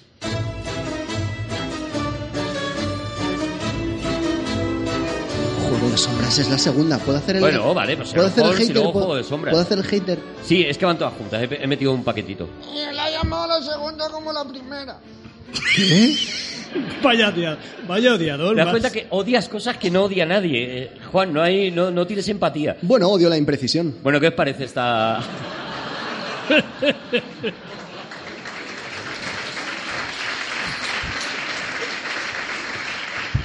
¿Qué os parece esta, esta versión? ¿Qué os parece Robert Downey? ¿Qué os parece, bueno, qué os parecen estas dos películas? A mí me gustan mucho las pelis de, de Guy Ritchie. De hecho, creo que lo que menos me gusta es lo que tiene que ver con Joel Silver en el fondo. Esa, esa obsesión de acabar la película en la cima de algún sitio. Tiene que, por lo que sea. que es como acabarla como Transformers. Mm. Sin embargo, cuando o, o ese o esa pelea que, que tiene en un momento dado en, un, en, una, en unas atarazanas o algo parecido con un barco en construcción y que se convierte en una máquina de cine gigante con peleas máximas y pero precisamente cuando explica todo su razonamiento deductivo con ese montaje hiper rápido anticipa dónde va a recibir los golpes en la pelea de boxeo. La parte más macarra, las más puramente Richie, es maravillosa porque además es un macarra con una enorme clase y, y destila cine por todos por los cuatro costados. Y, y es una muy buena elección la de sus personajes, que no está tan alejada en absoluto de la de los relatos, porque se le define como un hombre de acción. Muchas, muchas personas definen a, a, a Serlo como alguien que desde su habitación es capaz de deducir todo lo que sucede y no necesita moverse, pero no es así. Él sale constantemente a hacer sus averiguaciones porque Se necesita estar disfraza. los disfraces también hacen un hincapié aquí mucho en la película esta Es un gran deportista, antes lo habéis anticipado, boxeador, eh, Practicante de Baritsu. maestro de esgrima, creo recordar, hacía perrerías con su bufanda usándola como arma. Todo eso es descrito así y también se le describe en la película como un maestro del disfraz y el Jude Law, insisto, que encarna a Watson, desde luego no es Nigel Bruce en absoluto, pero probablemente sea, en, cualquier caso no contradice a las, a las novelas y a los relatos. Sí, llega a límites. Es verdad que estas películas se criticaron mucho. Fíjate, es darle la vuelta, ¿no? Por no parecerse a Sherlock Holmes cuando es seguramente de las que más se parece a las novelas, incluso en detalles como que la habitación de Sherlock es un auténtico caos, es un, es un desastre que es algo que sí refleja la, la novela, ¿no? De hecho, muchas veces hablamos de Sherlock como un ser omnisciente que tiene toda la cultura posible del mundo almacenada en su cabeza, y Sherlock no es descrito así, jamás. Tiene conocimientos que le pueden ser útiles en criminalística, eh, muchas veces no, per- no, no demasiado sistematizados, más bien caóticos, sobre anatomía, sobre medicina, absolutamente nada sobre política o muy poco, sobre filosofía o muy poco. Hay cosas elementales que cualquier persona persona con un mínimo de cultura eh, general conocería que Sherlock no conoce, porque lo que porque todos los conocimientos que a él le interesan están enfocados a, a la resolución de crímenes, por lo tanto él sabrá exactamente lo que pasó en 1785 en un asesinato determinado es. y con qué detalles fue resuelto. Pero por eso digo que no me parece que ni siquiera sea una, una puesta al día eh, enormemente revolucionaria. Un Lo- ayornamiento, diría Lo yo. que es es una película estupenda, con verdadero pulso, muy vibrante y con, con mucha clase y el, el paisaje que sale de Londres, el Londres que sale es, es para quedarse vivir. Una O sea, maravilla, es verdad. Maravilloso. Es, es una es algo, eso ya ha llegado la, la técnica. Y no iba a decir que la primera novela, eh, Watson describe lo que, de, lo que, de lo que sabe eh, Holmes y de lo que no sabe. Y no, no solamente de lo que no sabe, sino de las cosas que desprecia. Y hay montones de cosas del conocimiento que es que las desprecia, no le interesa nada.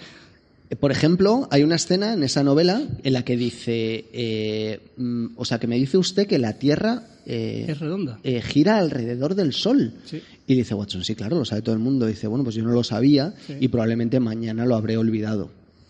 Sí, pero porque su, eh, su argumento es el, el cerebro es limitado y tengo que elegir muy bien qué cosas le meto a la cabeza y en este caso a mí lo que me interesa es, es la calle, es el día a día, son los crímenes, son las personas. Puedes con lo saber cual todo me sobre da igual, ¿no? ceniza, sobre elaboraciones Claro. de tabaco, sobre pisadas, sobre y luego lo Sobre que química tiene un conocimiento absolutamente enciclopédico. y luego tiene mm, literalmente una enciclopedia o un archivo personal al que puede acudir a la hora de determin- a la hora de averiguar más sobre determinados nombres o determinados conceptos que no necesita memorizar personalmente. De hecho, hay una cosa que a mí me gusta mucho, un detalle de las novelas que quiero rec- rescatar aquí, y es el hecho que no sé, no recuerdo si aparecía en las películas de Guy Ritchie, aunque quiero recordar que sí.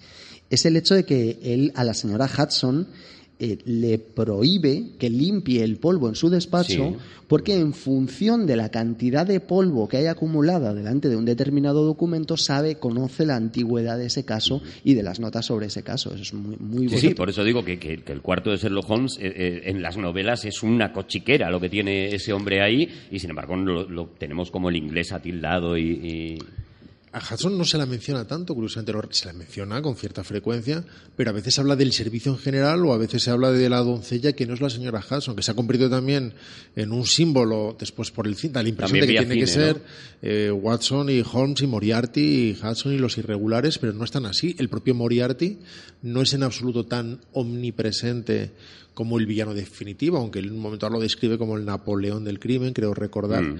pero no es una presencia constante Aparece en en, su obra. en dos novelas, si no recuerdo, uno en, en un, en un relato y una novela que es El Valle del Miedo y ya está. O sea, las ca- cataratas Reichem. O sea, Claro, ha sido, aparece ha sido la el no, el que ha la convertido a primera no. Moriarty y, tres y ahora la veces. televisión, ¿no? Tres veces a- aparece Sí, Moriarty. sí, sí, sí, el que ha convertido en la némesis eh, ha sido el cine, ¿no? Porque el cine a lo mejor sí necesita un nombre para un villano, ¿no? Y, incluso un rostro, ¿no? Que es algo que también se ha potenciado mucho y si os parece avanzamos en, en la siguiente, en la serie que ahora, ahora hablamos de cómo de canónica o no es, pero evidentemente es la que ha colocado al Sherlock de lo que decías antes, de la generación actual ahora mismo, y la serie se llama sencillamente Sherlock.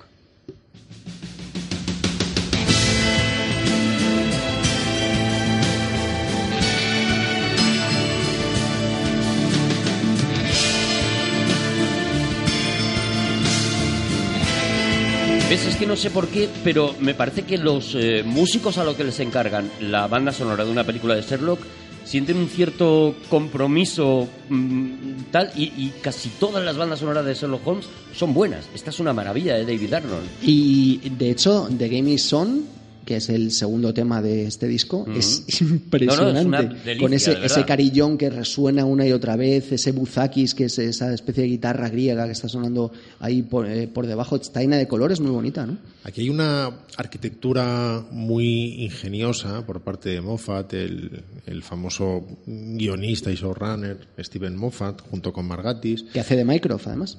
que además hace Microsoft, efectivamente.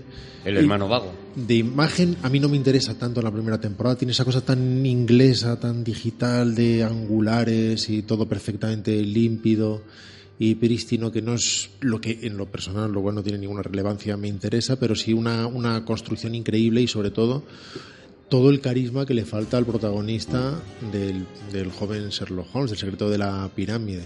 Benedict Cumberbatch eh, convenció al planeta entero de que era guapo, siendo objetivamente Es verdad. difícil de, y, de y mirar. sigue colando, porque yo le veo y digo, de verdad, qué maravilla. Pero- Es- Porque pero un porque- carisma increíble. es que no- una- claro, claro. ¿No es sabéis que Brain. Brain is the new sexy?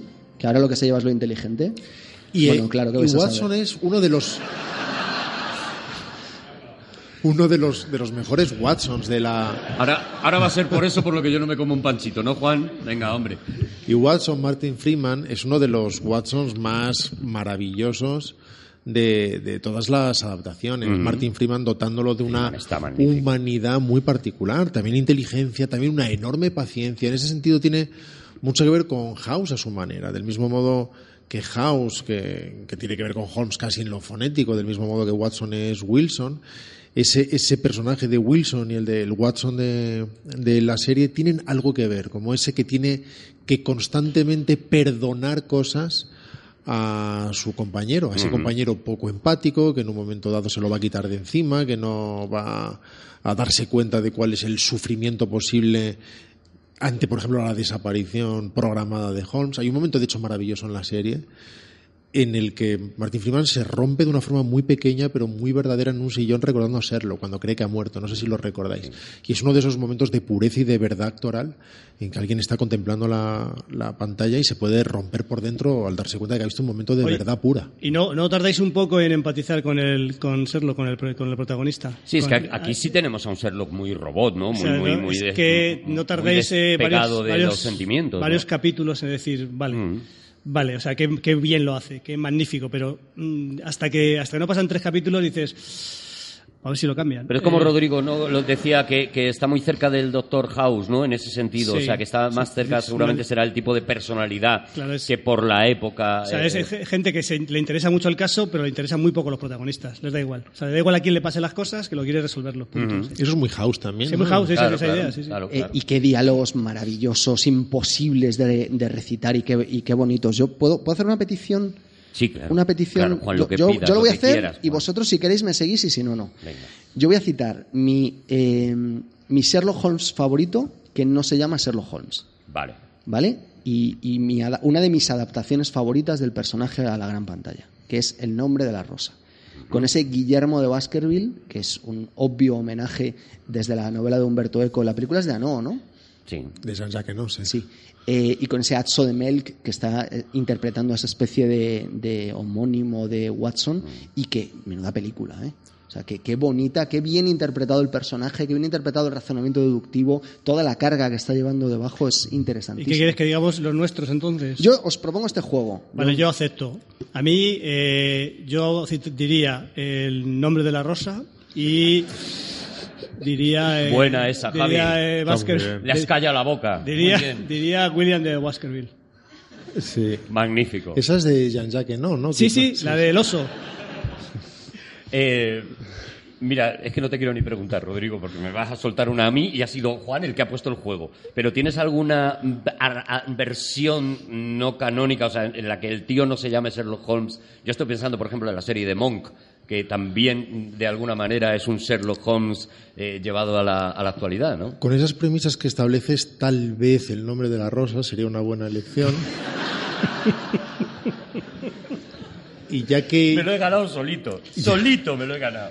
Ya que ya he mencionado Sin Pistas, es una película a la que tengo particular cariño, pues es una de esas películas a las que no les cabe otro adjetivo tan cursi, más cursi que deliciosa, pero es una película es deliciosa, es una, es una delicia. Es un descubrimiento cuando la ves. Pero me gusta muchísimo, por ejemplo, Mr. Holmes de, de Bill Condon, una película bastante reciente que habla de Holmes en su senectú y que entregado, entregado a las abejas, que por otro lado es una afición que, que cultivaba también en los relatos. Sí, era apicultor también en las novelas. y que ¿no? cultivaba Conan Doyle también. Y sobre todo conforme pasó el tiempo, porque Y, y ser loca. Conan, Conan Doyle, Conan Doyle hizo evolucionar a su personaje, lo, lo hizo envejecer, eh, no tanto como, como en esta película maravillosa de Bill Condon, que ha hecho películas como Candyman 2 o películas como Era Dioses y Monstruos, ¿no? Como se llamaba Sí. la... Dioses y monstruos. También con, también Ian. McKellen.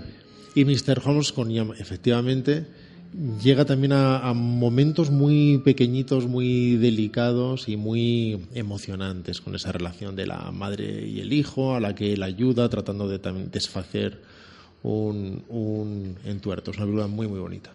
Bueno, y no, pues lo que hemos dicho desde el principio, o sea, son no sé cuántas adaptaciones, más las adaptaciones bastardas, pues, pues fíjate, ¿no? No hablamos de Elementary, no hablamos de, yo qué sé, Madrid Days, hay un montón de... de- Nunca, nunca dijo Elementary, ¿eh? ¿Nunca dijo Elementary? No. Elementary, creo que lo dijo un par, pero lo que no dijo es elemental, eh, querido Watson, ¿no? Pero es, eh, yo creo que hay que reconocerle a, a Arthur Conan Doyle que sigue siendo verdaderamente moderno. Es decir, eh, Poe también lo es, pero no precisamente Dupin. Por ejemplo, cuando, cuando, cuando ves a su detective o a su protodetective La carta robada, por y ejemplo. ves eh, la carta robada y ves todos los razonamientos, como en ese relato de la sacada de, de- de chorra de inferir los pensamientos de su compañero, de modo que contesta una pregunta jamás formulada porque es capaz de deducir cuál es el- la cadena de pensamientos y se incorpora en un momento dado. Perdona, Rodrigo, es que pensaba que la sacada de chorra era el nombre del relato. Digo, ese no me lo, no me lo he leído. Vale, vale, vale, El- no, no, el no. misterio de la sacada de mi- chorra. Mi, cabeza, claro, claro. De- Sherlock Holmes y la sacada de chorra, pues es que Ya tenemos. yo me lo leía. Quiero decir que así como eso son en gran medida racionalizaciones, del mismo modo que cuando el propio Poe describe la forma matemática en la que compone los versos del cuervo, y al final te das cuenta que está trabajando como un poeta habitual y después a posteriori decide hacer una racionalización de cuáles son esos esfuerzos que ha realizado que en el fondo no pasan de, de banales y son descripciones de lo que resulta obvio. Lo mismo sucede con los relatos de Dupin en cierta medida, que se escriben como tienen que escribirse los relatos de misterio de derecha a izquierda. En lugar de eh, tratar de crear una madeja enorme y ir desenredándola, lo que parten es de la conclusión Claro. y, y escribir hacia atrás enredando la madeja. A ver, de derecha a izquierda, entonces. S, E, M, L, O, H. Ahora metemos una risa. Ahora sí, eso. Y la y- y- pero, pero Conan Doyle, que hace lo mismo en un sentido técnico, sin embargo, humaniza y dota de, mucho, de mucha más textura y mucho más sentido del detalle a todos estos razonamientos, de una manera que va más allá del puro ingenio. Hay verdadera inteligencia en esa composición y ha conseguido que su corpus de novelas sea verdaderamente inmortal. O sea, un, un- un lector actual puede disfrutar muchísimo las novelas de... ¿Puedo de- hacer una confesión? Sí. No había leído ni una sola novela de Sherlock Holmes hasta que dijisteis vamos a hacer Sherlock Holmes. ¡Qué burro! Ni una. Postureo total, diciendo en redes qué ganas de hablar de Sherlock. No me había leído ni una novela. Me las he leído pues para, para hacer el programa y certifico lo que dices. Son novelas que te puedes leer y disfrutar ahora mismo y son modela- novelas de una modernidad tremenda, tremenda, definitiva. ¿Alguna cosa más, Juan? ¿Quieres despedir esto que ya nos estamos yendo Eh, arriba, como tú sabes, Juan? Hemos hablado de esa, lo que ha quedado muy claro, la, el epítome de la mutabilidad de la esperanza. Dentro de 50 años seguiremos viendo versiones de Sherlock Holmes y tú decías las novelas, recuperarlas hoy. Yo concretamente eh, voy a eh, recomendar una, El perro de los Baskerville. Es una preciosidad. ¡Nos vamos, señores! Muchas gracias, gracias a la gente de la Fundación de la Fábrica, gracias a la gente que nos ayuda con el lenguaje de, de signos. Gemma, te queremos mucho, mucho, mucho, mucho. Ha estado con nosotros Rodrigo Cortés. Javier Cansado. Juan Gómez Curado. Hasta el próximo. Y Arturo González Campos. Hasta el próximo Todopoderoso. Gracias. un elefante, algo cargante, que le acompaña noche y día.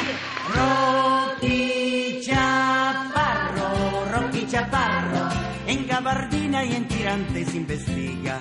Y con su lupa, que chupa chupa, quién es culpable, bien seguro que averigua. Rocky Chaparro, Rocky Chaparro, en sus pesquisas pone mucha fantasía.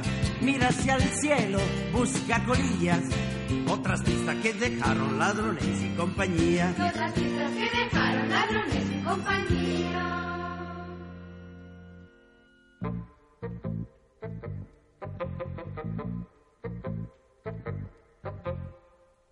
¿Quién ha robado mi sandalia ¿Quién será? que un día compré en Italia? ¿Quién será? quien ató a un globo grande la corbata de papá que está volando sobre toda la ciudad. ¿Eh? Yo no he sido detective, no me eché la culpa a mí, pues entonces yo estaba haciendo pipí. Pero a Rocky el detective nadie le puede engañar. Pero a Rocky el detective nadie le puede engañar. Rocky Chaparro, Rocky Chaparro, tiene una rata que le hace de ayudante y un elefante algo cargante que invisible le acompaña noche y día. Rocky Chaparro, Rocky Chaparro, pedaleando pasa por tu fantasía. Te maravilla y te divierte. Pero a Rocky el detective nadie le puede engañar. Pero a Rocky el detective nadie le puede engañar. Al Chaparro detective nunca puede